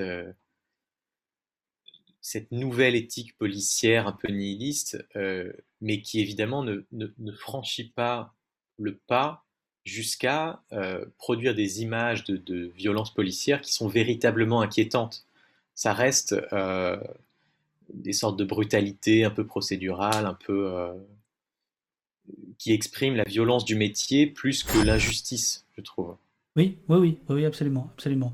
Ah, on a, d'ailleurs dans le, chat des réactions qui vont dans, ce sens-là. Euh, il y a euh, le grand, le Look qui nous dit le problème des séries françaises sur les flics, c'est qu'elles sont réalisées par un flic. Elles ne sont pas tout à fait réalisées par euh, des, des... Bah, Olivier Marshall, hein, c'est le, le, plus connu, l'ancien policier qui est passé de l'autre côté de la caméra. effectivement, il y a en France, mais aux États-Unis aussi, hein, il y a il y a tout un écosystème de policiers à la retraite en disponibilité qui se retrouvent co-scénaristes, conseillers spéciaux, etc. On peut comprendre euh, sur l'aspect euh, réalisme, on peut moins comprendre quand ça devient vraiment euh, ceux qui tiennent la plume, quoi, ceux qui tiennent l'histoire. Je, trouve que là, ça devient un peu, un peu compliqué, quoi. Et je, je, voudrais présenter mes excuses à Canartitude qui dit Ah, je parlais de, de celui de 2004, 36 quai des Orfèvres, je suis vieux, mais pas à ce point. Dont acte. Dont acte. Je, je, découvre qui est qui ici, moi. Euh, euh, j'avais une. Ah oui, une, une main levée de Swan. Ah, très bien. Euh, non, bah, rien... non mais c'était plus sur le côté des illusions de la police. ouais, pareil, dans The Wire avec McNulty, je pense particulièrement à la saison 5 où voilà, les fonds sont insuffisants, euh, il y a quelque chose aussi où la police est délaissée. Euh. Alors, c'est, vous voyez, c'est marrant parce que euh, McNulty, pour moi, c'est le personnage le plus faible de, de, la série. je suis si tenté que on puisse se permettre de juger à, tel chef-d'œuvre. Mais je, je, je, je, sais pas ce que vous en avez pensé, mais je trouve pas que ce soit celui qui, qui nous apporte le plus de choses. Voilà, je trouve que les autres, euh, nous ouvre un univers euh, beaucoup plus que lui. Je trouve qu'il reste euh, c'est un peu plus attendu. Voilà, c'est un peu plus attendu. Le, la cinquième saison, c'est celle sur la presse? Non, c'est ça, c'est la... Ouais, c'est ça, tout à fait. Mais alors, qui, je, suis assez, d'accord. qui, est aussi la plus faible en fait. Je, je trouve que c'est le, je, je, trouve que c'est la plus faible de, de mémoire. C'est comme si David Simon n'avait pas, avait pas pu poser son regard aiguisé sur son propre monde comme il l'avait fait sur celui de la police, des dealers, euh, des travailleurs sociaux, etc. Quoi. Mais je, peux me gourer. Hein. tout à fait, ouais, je, suis assez d'accord. Euh. Il y, a, y a McNulty, c'est un peu le, le personnage bien. il, y a, moins ce côté mythique et il y a, y a moins d'apport euh, par, ce personnage qui est un peu un, loser, hein, mais mais c'est vrai qu'il y a, les autres, par exemple, policiers qui travaillent avec McNulty en général sont plus intéressants, plus de, ça, ça. de facettes euh, qui, qui, nous renseignent sur, sur ce milieu. C'est ça. Il y a une question de Lise aussi. Euh, oui, moi c'était peut-être pour euh, revenir un, un, petit peu plus au côté film et réalisateur que vous êtes. Et je voulais vous poser deux questions. La première qui était comment fait-on pour sauvegarder l'objectivité d'une image? Et pensez-vous être parvenu à, la sauvegarder telle qu'elle dans votre film Un pays qui se tient sage et même. Oui, oui, voilà. Qu'est-ce que vous entendez par l'objectivité de l'image? Bah, que ce soit dans ce dans le cours, de, monsieur Lovin ou, dans d'autres cours, de notre licence, on a pu voir avec le temps qu'une image est, extrêmement falsifiable, extrêmement, modelable en fait en fonction de ce qu'on a envie d'en faire et garder, la pure objectivité, c'est-à-dire, le moment où, la personne prend sa caméra dans l'urgence et filme quelque chose et elle ne sait pas encore quoi, qu'est-ce qu'elle va en faire, mais le film parce que ça paraît être important. Comment on fait pour récupérer cette image et, et la garder, garder cette, cet aspect-là sans, sans pour autant lui faire dire plus de choses qu'elle qu'elle n'en disait C'est une question qui est extrêmement vaste et qui est, à laquelle il est très difficile de répondre. J'ai lu, euh, pas beaucoup, mais quelques critiques assassines sur le film, euh, euh, disant que justement, leur soit on, on, enlevait l'objectivité aux images, ou au contraire, on en mettait trop, etc. Et en fait, je vous dirais que moi, je réponds par, un, par, la fuite. C'est-à-dire qu'en fait, je, m'interroge assez peu à cette question-là parce qu'elle me semble insoluble. En revanche, je m'intéresse à l'authenticité de l'image. Euh, je, m'exprime. Si je vous montre euh, ce qui se passe en mars 2019, par exemple le Fouquet's, je peux vous assurer que le guitariste que vous entendez 30 euh, secondes avant, les gens que vous voyez courir sur les Champs-Élysées 20 secondes avant, les gens qui s'approchent 10 secondes avant, tout ça, ça a vraiment été filmé à ce moment-là, dans cet ordre-là. Euh, et tout est comme ça. Et donc, je ne sais plus combien de. Je crois qu'il y a 99 sources d'images. Enfin, non, il y a plus que ça, mais. Euh, bon, euh, on a plus d'une centaine d'images dont je peux vous certifier l'authenticité. C'est-à-dire que si elle est là, à ce moment-là, et qu'elle a des raisons, d'un point de vue de montage, d'être là. Après, ce que chacun va faire de cette image, je vous dirais, la magie du cinéma, c'est justement de, vous dire, bah, je, ne vais pas penser pour vous, je ne vais pas, euh, à l'inverse de la télévision qui va tout faire pour vous dire, parce que euh, c'est code à elle, euh, comment penser, comment penser très vite, comment analyser les choses, etc.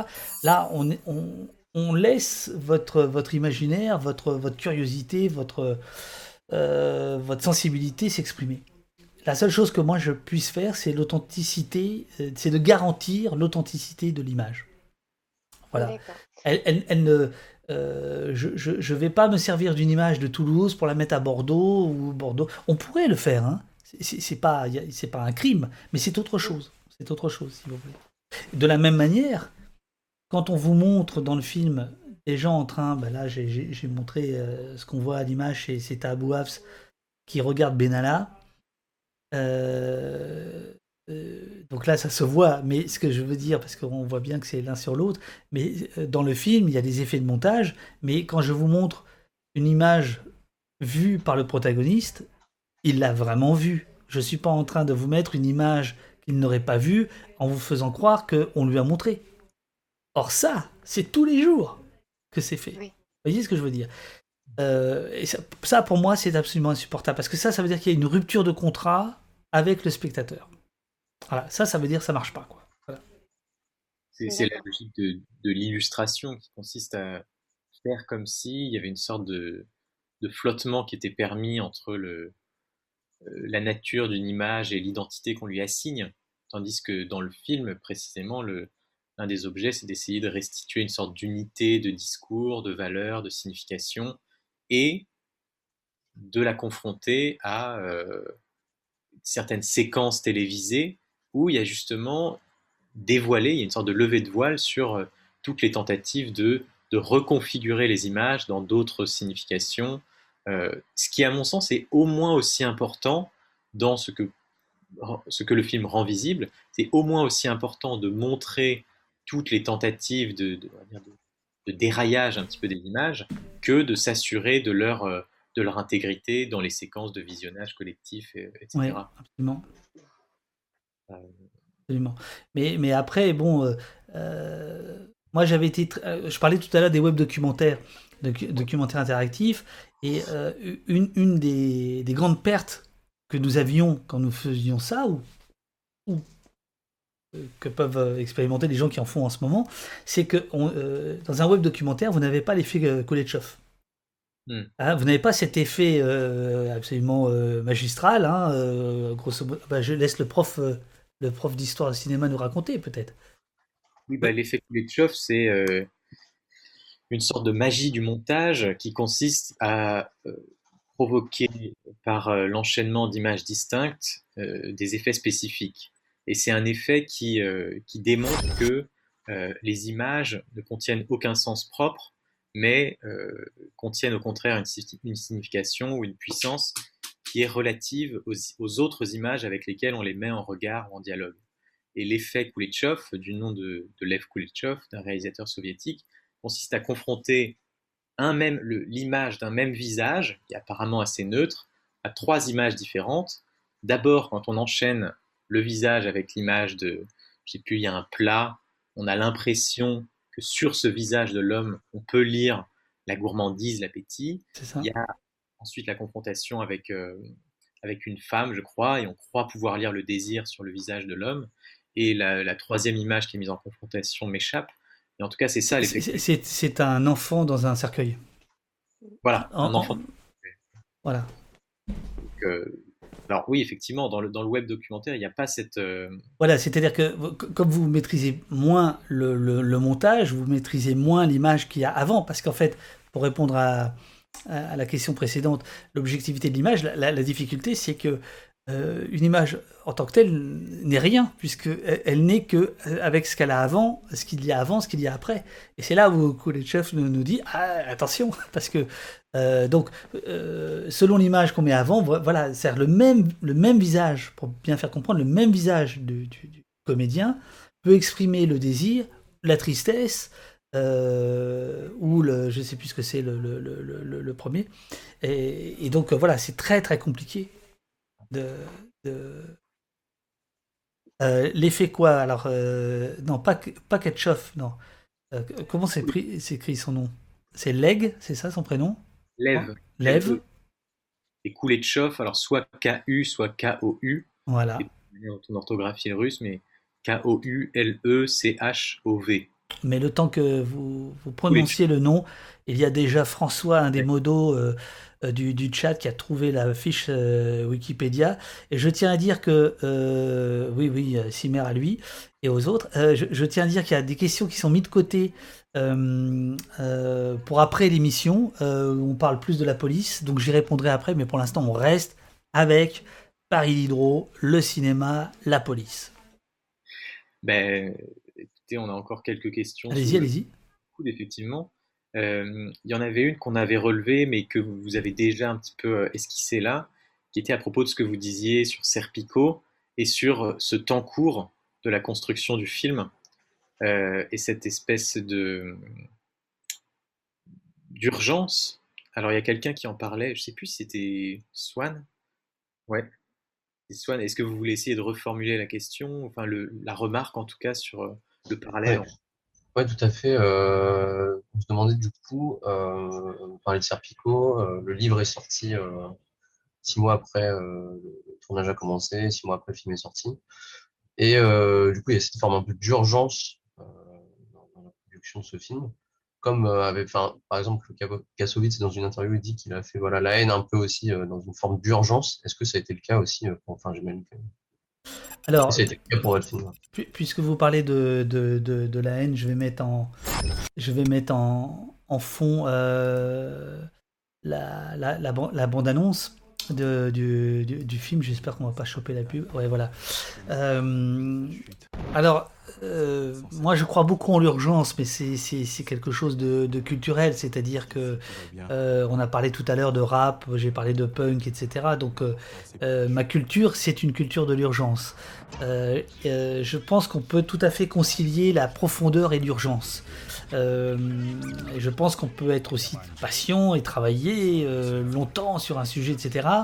Mais il me semble que pour, il y a quelque chose de, très raccord entre euh, les questions de, police euh, et, la réalisation rapide d'un film, euh, d'un livre. Mon, roman Derrière Sommation, je l'ai écrit en même temps que l'actualité existait, etc. on en pense qu'on en veut, mais personnellement, je, ne pouvais pas le faire autrement que, que, dans l'urgence. Je pense que le film de, La haine, je, doit, doit, doit son, à la fois son succès et sa réussite, effectivement. si vous voulez, je lis beaucoup. Alors ça, je devrais pas dire ça devant dans, un monde académique comme le vôtre, mais je, lis beaucoup la nécessité à l'urgence et l'urgence à la nécessité. Voilà. Je pense que je, pense qu'il y a une il y a une idée comme ça euh, euh, qui, est très très très liée entre entre les entre les deux quoi. Voilà. Mais euh, je Taxi Driver, euh, je crois que le, scénario, enfin le, premier jet, est écrit en trois semaines. C'est même une semaine, hein, je crois. C'est. Euh, oh non, là vous déconnez. Non, non, parce que là c'est décourageant. Ah, c'est les rumeurs de Paul Schrader. Hein. voilà, c'est ça. Paul Schrader. Écrit en une semaine. Après, bon, ça reste à vérifier. Euh, non, mais c'est possible. C'est possible. Je, veux dire, s'il a, a, fait jour et nuit, c'est possible. C'est-à-dire qu'il y a un effet de, de, de transe. Il y a, il y, a, aussi, quand vous écrivez un scénario, il y a aussi malgré tout une, une, forme de... Euh, il y, a quelque chose d'assez hypnotique dans l'écriture d'un scénario, dans le sens où euh, euh, intérieur, jour, scène, intérieur, soir, scène, extérieur, quelque chose qui, vous, qui vous fait pédaler. Vous voyez, c'est comme sur le vélo, vous êtes là en train de, de, rouler et en fait, vous, vous, ne prêtez plus attention parce que vous êtes pris physiquement. Et donc, euh, alors une semaine, ça me paraît court, mais ça veut dire qu'il a, il a, il a fait que ça. Moi, euh, j'avais le souvenir de trois semaines. Voilà. Bah, c'est, dans un contexte un peu justement euh, d'urgence, enfin pas de d'urgence, mais en tout cas de névrose et de psychose. Enfin, pour c'est ça. Paul Schrader, il me semble, hein, qui était un peu c'est ça. très névrosé, qui vivait dans sa voiture dans des conditions assez particulières. Il, a, oui, oui, c'est ça, c'est ça, oui, oui. D'une certaine manière, le Travis Bickle, donc de Niro, le, c'est en partie un peu son double, hein, c'est-à-dire euh, sa vie, sa vie, lui c'était son taxi, l'autre c'était sa bagnole, l'urgence de la situation, le, retour du Vietnam, etc. bien sûr. Ce qui est intéressant dans ce dont on parle là maintenant, c'est... Mais pardon euh, Rémi, je, vous coupe, euh, mais je, vous reprends juste après. À l'inverse, un film comme Les Misérables, ce serait intéressant de voir comment il a été travaillé, parce que Lajli, on le connaît depuis 2005. Euh, depuis, donc il, habitait, il habite à Montfermeil. Euh, les, émeutes de Clichy-sous-Bois, il est là, il est là, il filme. Euh, et là, je pense que c'est l'industrie qui va faire qu'il lui faut 25 ans. Là, puisqu'on parle de cinéma, pour moi, il y a, j'allais dire une énigme parce que je veux rester sympa. pourquoi il faut attendre 25 ans, c'est-à-dire quasiment deux générations, pour passer de la haine qu'on vient de voir là au misérable? Et entre les deux, il n'y a pas grand-chose sur ces questions-là. Je parle de, cinéma euh, euh, français. Hein. Si Non, vous n'êtes pas d'accord? Moi, je réfléchis. Euh, il y, a eu les films de, Richer à l'époque, qui, étaient un peu parallèles, à, qui se faisaient un peu en même temps que, que La haine.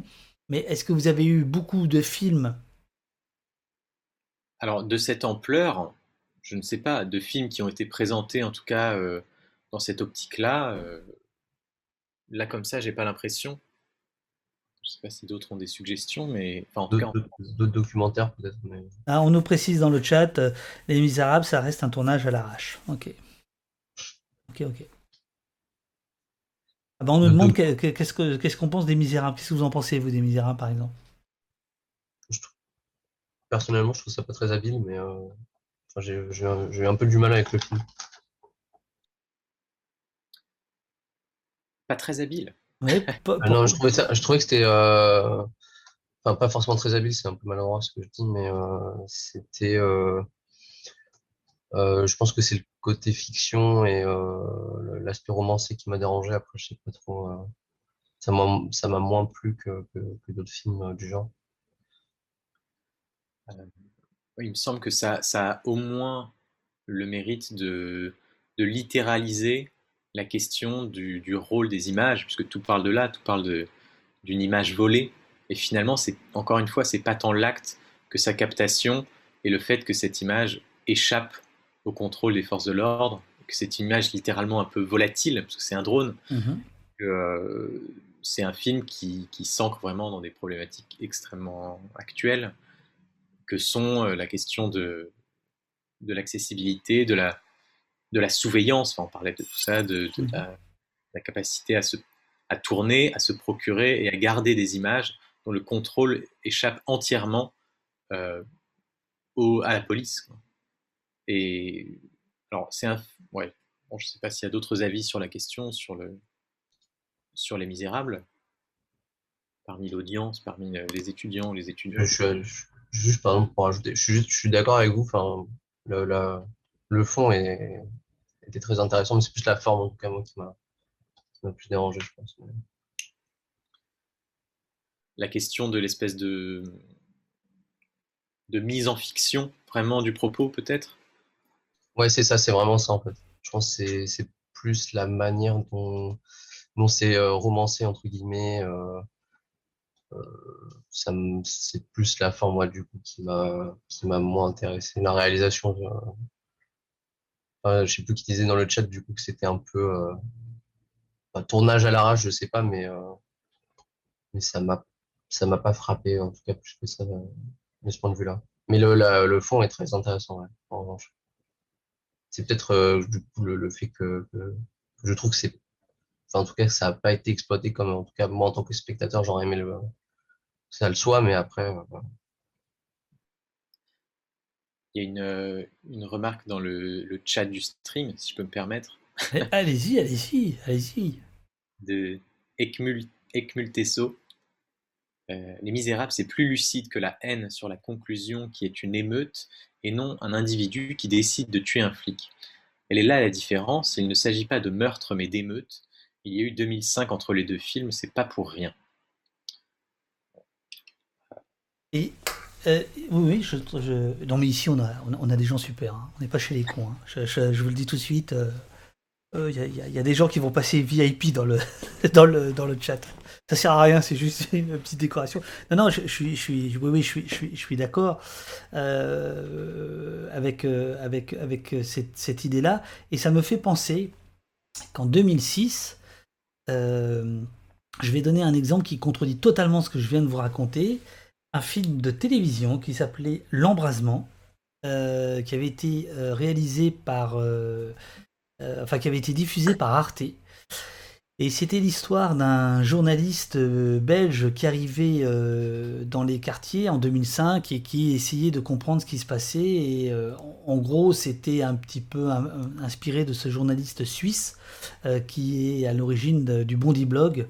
Mmh. suite aux émeutes de 2005 sur le fait que il bah, n'y avait pas de, y avait pas de, que la parole euh, n'était pas, ne, transperçait pas, n'allait pas au-delà de, euh, du périphérique, etc.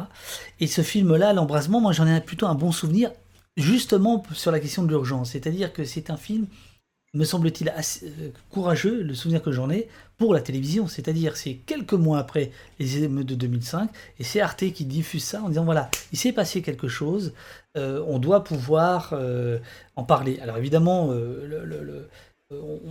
on, est un peu plus, dans mon souvenir, dans une facture téléfilm que film de cinéma, mais là, moi, je parle du geste. Le geste était très beau. Voilà, il y avait cette idée qu'il fallait absolument euh, en, parler. Moi, ce que j'aime beaucoup dans Les Misérables, même si c'est si discuté, c'est la fin en fait. Donc on va pas divulgacher, mais euh, ce que j'aime dans la fin, c'est que euh, en fait, nous sommes, me semble-t-il, nous spectateurs, sommés de choisir ce qu'on veut faire. Alors, il y a des, des, cinéastes dont je tairai le nom avec qui j'ai eu des, des grosses discussions là-dessus. En disant mais non c'est pas possible, on peut pas laisser une fin aussi ouverte, etc. Au contraire, moi je trouve que c'est très habile. Je trouve ça très très. Moi ça m'a beaucoup plu cette, cette idée-là. Après il y a effectivement euh, on peut considérer que les, policiers ont, plus de circonstances atténuantes dans leur descente, dans leur, dans leur euh, immoralité quand ils en ont, que les autres. Donc on peut dire là, il y a un côté un peu... Euh, bon, comme s'il y avait une mauvaise conscience à, montrer des policiers qui seraient vraiment dégueux, etc. Mais tous les policiers ont des vies de famille, par exemple, et, ont des mémoires, des difficultés de vie de l'autre côté, euh, beaucoup moins. Euh, bon, mais pour moi, c'est du, détail. je, trouve qu'il y a. Puis alors, par ailleurs, euh, bon, c'est complètement annexe, mais il y a une, chose qui est très vraie, c'est, le, racisme sur les gens du voyage qui est exprimé, c'est-à-dire que eux, il n'y a personne pour les défendre. Euh, et par ailleurs, les personnages des gens du voyage, donc du cirque, sont absolument extraordinaires. Je veux dire, là, en termes de casting, je veux dire, c'est le top du hip-hop, comme disaient euh, les NTM. C'est extraordinaire. Rien que pour ça, je trouve ça, je trouve ça super. Euh, c'est vrai qu'il y a une dernière image qui est assez saisissante dans le sens où elle nous laisse vraiment, en tant que spectateur et spectatrice, face à. on, est, on est forcé de se dire tiens, qu'est-ce que je désire? Quelle image supplémentaire est-ce que je souhaiterais voir? Et c'est en ça que cette image ouverte fait tout le film, je trouve. Fait l'intérêt. moi, je trouve vraiment, vraiment, vraiment. Moi, ça m'a, beaucoup. Euh, euh, ça m'a frappé. C'est quelque chose qui m'a vraiment, vraiment, euh, vraiment frappé. C'est un film aussi qui est un petit peu le. Enfin, on parlait de tournage à l'arrache. Euh, c'est un film qui a été vendu aussi, enfin vendu, publié en tout cas, euh, affiché, démontré dans l'espace public par cette image et la mise en parallèle avec les chants, avec la célébration 2018, la foule en liesse, etc. Oui, bien sûr. Aussi de faire, de faire un lien temporel finalement assez proche et de faire en sorte que ce soit un film lui aussi dans le sillage, comme vous décriviez à propos de Serpico, un film qui est dans le sillage de, son, de sa source. Dans Les Misérables aussi, il y a un, marqueur d'un temps qui, est, qui est encore en cours. Et euh, je trouve que tout ça, tout ce dont on parle à propos de, de la continuité entre l'œuvre et le présent, la réalité, le réel dont elle découle, tout ça, ça vient un petit peu en complément de ce qu'on décrivait au début de notre conversation, à propos de la fonction spécifique du cinéma euh, par rapport aux images volatiles, aux images de passage. Et euh, il y, a une double participation du film finalement, que ce soit euh, Un pays qui se tient sage ou Les Misérables, Serpico, je ne sais pas, peut-être pas vraiment, mais en tout cas ces deux-là, il y a aussi une certaine immédiateté, je trouve, dans l'existence de ces films-là, qui est complémentaire de, du fait que ce soit des œuvres qui sont vouées à durer, qui sont vouées à ce qu'on en parle. Bon, bah voilà, encore. Euh, Alors, après, après si, vous voulez, quand, quand, vous réalisez un film, quand vous écrivez un bouquin, vous, n'êtes pas responsable de, de, ce qui va se passer derrière. Vous ne savez pas. Évidemment, vous espérez euh, rencontrer un certain écho, etc. Mais vous ne savez pas de quel ordre il va être, de quelle amplitude, etc. Euh, je, je, je, pense que la Julie porte ces questions-là depuis toujours. Euh, voilà, pour des raisons. Voilà, il, a vécu là, quoi. Voilà, il a vécu là-dedans.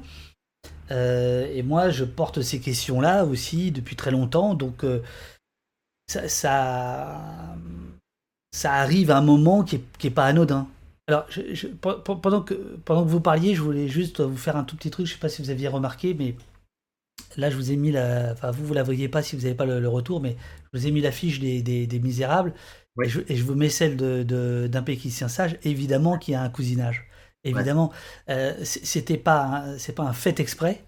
Euh, mais quand on a eu cette proposition de l'affichiste, qui se trouve être euh, Patrick de Encre de Chine, qui se trouve être, et ça je l'ai su il y a quelques semaines, être celui qui avait fait l'affiche de la haine. Comme quoi, il y a un truc assez, assez étonnant. Mais quand, quand il m'a montré cette affiche-là, ouais, moi je l'ai, on, l'a, pris, quoi.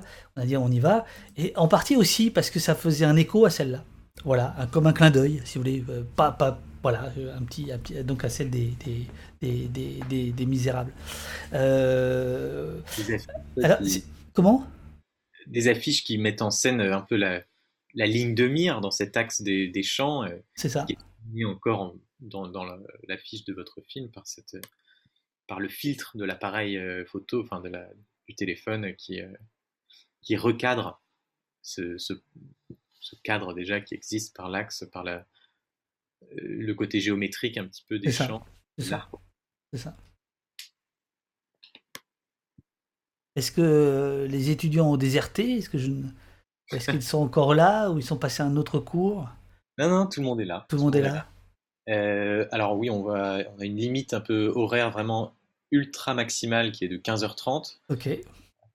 Après laquelle... Euh, non mais vous partez, vous êtes chez vous, hein, ici. Vous... C'est l'auberge espagnole, hein. vous entrez, vous sortez, quand vous voulez. Euh, vous chattez, vous ne chattez pas. Il y avait peut-être une question euh, de Luna sur le à propos de l'émotion. Euh, enfin, c'est une question qui est, que je trouve très légitime et intéressante de vous poser aujourd'hui en votre présence. Oui. Euh, bonjour. Bonjour. moi, je voulais vous demander quel était votre rapport aux images de violence et votre rapport à l'émotion justement lors de la construction de votre film et aussi, plus précisément, sur l'image de la fin avec la main et tout. Pourquoi avoir choisi celle-là, qui est une image quand même assez marquante pour le spectateur à la fin? Alors,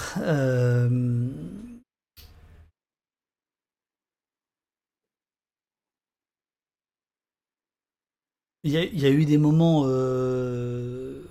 très durs quand je recevais des images de, de, gens qui étaient mutilés, qui étaient, euh, qui étaient blessés, qui étaient, euh, euh, qui étaient, qui étaient vraiment mal, quoi.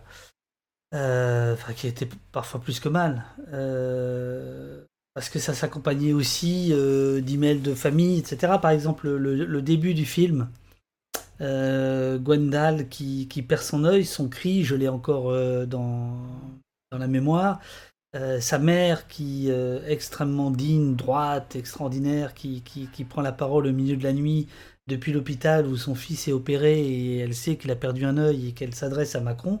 Ça, par exemple, c'est sa fille, c'est-à-dire c'est la sœur du blessé qui me l'a envoyé au petit matin. Donc, si vous voulez, évidemment que c'est des choses qui, qui sont des éléments qui font que ça vous bouleverse, ça vous marque à vie, c'est évident. Euh, après, chacun fait comme il peut. Et moi, justement, pour essayer de transformer cette émotion en faire autre chose que simplement être euh, euh, bouleversé, bah, euh, j'en ai fait un film. Voilà, pour essayer de comprendre ce qui nous arrivait, ce qui m'arrivait, ce qui arrivait à ces gens-là, etc.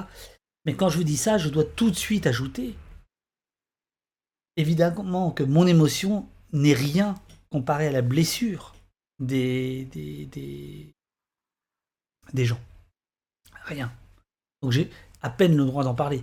Après, ce qui a été très dur, si vous voulez, c'est que pendant des mois, c'était toutes les semaines, c'était euh, parfois euh, des week-ends entiers, des nuits entières à visionner des images, à en recevoir dans tous les sens, etc. Donc, euh, c'était, c'était effectivement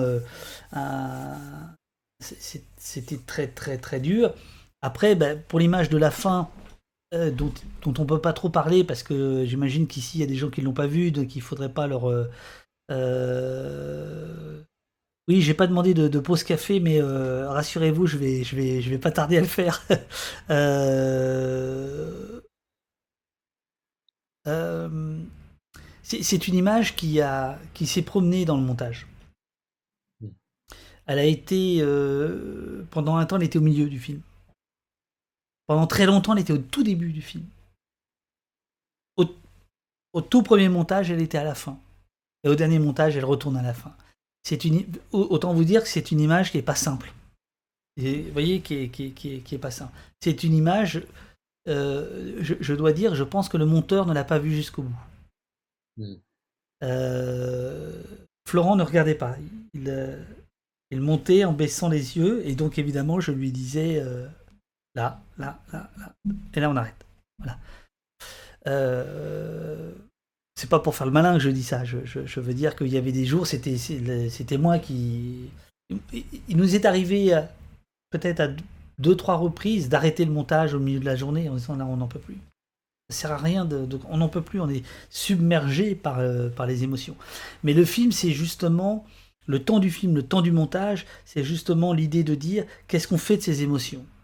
Soit on en fait un truc pornographique, gore, donc on n'en fait rien. Je veux dire, c'est, on est en dessous de tout. Euh, et, par pornographique, euh, pour moi, ça démarre tôt, c'est-à-dire ça démarre avec les chaînes d'infos, quoi. Voilà. soit on, on, le, on, transforme ça en bouillie, on transforme ça en, en, matière inerte euh, qui se soit on essaie d'en faire autre chose. Voilà. Après, euh, vous qui êtes des cinéastes en devenir peut-être, euh, vous ferez peut-être tout à fait autre chose avec les mêmes images. Je veux dire, je dis pas que j'ai fait ce qu'il fallait faire. On a fait ce qui nous semblait important de faire pour nous. Enfin, comment on pouvait le faire nous, mais d'autres peuvent faire autrement, évidemment, évidemment. Merci beaucoup. On avait euh, au début, on avait une sorte de découpage un peu thématique de questions qu'on pouvait vous poser, et il y avait un des grands thèmes qui était le rapport entre l'émotion et l'analyse, et justement, enfin, qui, qui a mené à cette question, qui était vraiment comment articuler ces images avec une volonté d'analyse, comment le faire sans euh, neutraliser leur violence intrinsèque. Et il me semble que c'est. Vous avez répondu un peu à, cette, euh, à ce souci-là constant de, négociation avec l'émotion. Mm-hmm. Négociation, ce qui ne veut pas dire, euh, bien sûr, ce qui veut pas dire aplanissement, quoi. Ce qui veut dire juste la volonté de, de faire participer cette violence qui, qui reste aussi. Enfin, moi, j'avoue que moi aussi, c'est une image qui j'ai qui ne m'a pas permis de penser au reste du film pendant longtemps, euh, qui est un peu, euh, qui était un petit peu tétanisante, je trouve. Mmh mmh euh, et c'est aussi, enfin, c'est une des raisons qui a soutenu ma volonté de faire ce cours, c'est d'essayer de revenir sur, de faire dialoguer cette violence avec. Je, Sachez que Sébastien, dont il est question là, comme tous ceux qui sont dans le film, mmh. dont on voit les mutilations, euh, tout ça s'est fait avec leur accord. Euh, et même parfois, ils m'ont fourni des images. Manon, du, dans le Burger King, les images de son téléphone, c'est elle qui me les a données, si vous voulez. Et, ça, et c'est le sens de la toute première scène du film, hein, où on voit euh, Gwendal et Patrice, deux éborgnés, et Gwendal qui dit Ça va être à moi, ok Avec ou sans le son alors là, il y a, excusez-moi, je suis ému. En fait, il y a plusieurs choses. C'est qu'il parle justement du son, hmm. qui est précisément euh, ce qui, moi, m'avait. Euh, parce qu'au fond, à l'image, on voit pas grand-chose. Hmm. Parce que c'est filmé de nuit, loin, etc. Mais le son est. cri est tellement déchirant. Euh, mais c'est surtout une façon de dire aux spectateurs voilà comment ça s'est passé. Hmm. on ne les prend pas en traite, il y a, y a une mise en condition, ça va être à toi, on va regarder ton image, est-ce que tu es d'accord? Voilà, c'est ça que ça veut dire. Voilà. Donc je, le précise parce qu'il y a eu des, gens qui ont euh, qui ont qui, n'ont pas compris ça, qui n'ont pas saisi ça, qui ont trouvé que c'était obscène de montrer à des mutilés leur, leur, leur mutilation. Bien sûr que non, c'est tout l'inverse. Absolument Pour moi, l'obscénité, c'est de cacher. Elle est là, l'obscénité. L'obscénité a été pendant 20-30 ans de cacher ces violences-là. Ça, l'obscénité, la véritable obscénité, la véritable vulgarité, la véritable grossièreté. Euh, mais ça n'empêche que quand on montre des choses aussi brutales, on peut aussi essayer de le faire avec retenue, avec, euh, je vais employer un terme euh, un peu désuet, avec dignité, quoi. Voilà. Mais c'est aussi parce que on, le doit au spectateur, c'est-à-dire qu'il ne s'agit pas de, de, de, jouer avec vous, et c'est pour ça que cette image de fin, elle est très compliquée. Elle est très compliquée parce que effectivement, elle est, elle est, elle est, elle est à la limite. Elle est à la limite. Et en fait, pour tout vous dire, on arrête un peu avant la limite. Hmm. Parce que c'est voilà. Euh, mais il y a, euh, bon donc comme visiblement sur le chat il y a des, gens qui, disent qu'ils n'ont pas vu le film. Je, je veux, pas rentrer trop là-dedans, mais par exemple il y a euh, il, faut aussi entendre ce que dit la street medic à ce moment-là. Elle, dit quelque chose qui, ouvre le film, voilà, dans, le, dans le feu de l'action. Écoutez, on va devoir s'arrêter là pour des questions euh, pragmatiques d'enchaînement des cours. D'accord. Euh. Alors écoutez, c'était le meilleur zoom zoom zoom euh, du, trimestre en ce qui me concerne. J'espère que avoir répondu. C'est dommage qu'on n'ait pas pu parler de de Wise Mind. Vous aviez vous aviez prévu quelque chose autour de autour de autour de lui. On mettra le on mettra le lien quand même dans le euh, dans, le, dans le chat et dans le, dans le Discord avec euh, son documentaire de 69, euh, Law and Order, qui est évidemment un, documentaire absolument incroyable d'immersion dans la police. voilà, bon bah on se reverra. donc quand tout le monde aura son diplôme, on, on, on refera un petit tour pour savoir où, où ça en est. Avec grand plaisir. Merci encore pour votre accueil euh, virtuel, virtuel, mais très chaleureux. Je vous en prie, c'était un plaisir. Bonne. Euh, à bientôt. À bientôt, à bientôt. Je remercie aussi mes étudiants et mes étudiantes qui étaient euh, très investis et puis tous là, ou presque. Donc c'était un plaisir pour moi également, personnellement. Super. Bon, après-midi. Super. Et puis, non mais sérieux, si vous voulez, dans, dans quelques mois qu'on refasse un truc, je sais pas, on pourrait parler de, de, films précis entre nous, euh, ou faire un truc sur The Wire, ou, enfin je sais pas, voilà, si, je, vous lance ça, si, si, si, ça, si ça vous plaît, quoi. Bah, merci beaucoup, bon, bon courage à tout le monde, parce que étudier dans ces conditions, euh, bonjour. Hein. Ça, c'est vrai. Bonjour. Euh, bah à très bientôt alors. À très bientôt, merci encore et puis euh, bonne, euh, bon après-midi. Merci beaucoup, merci. Au revoir. Au revoir. Merci, au revoir. Merci beaucoup. Au revoir. Au revoir. Merci. Au revoir.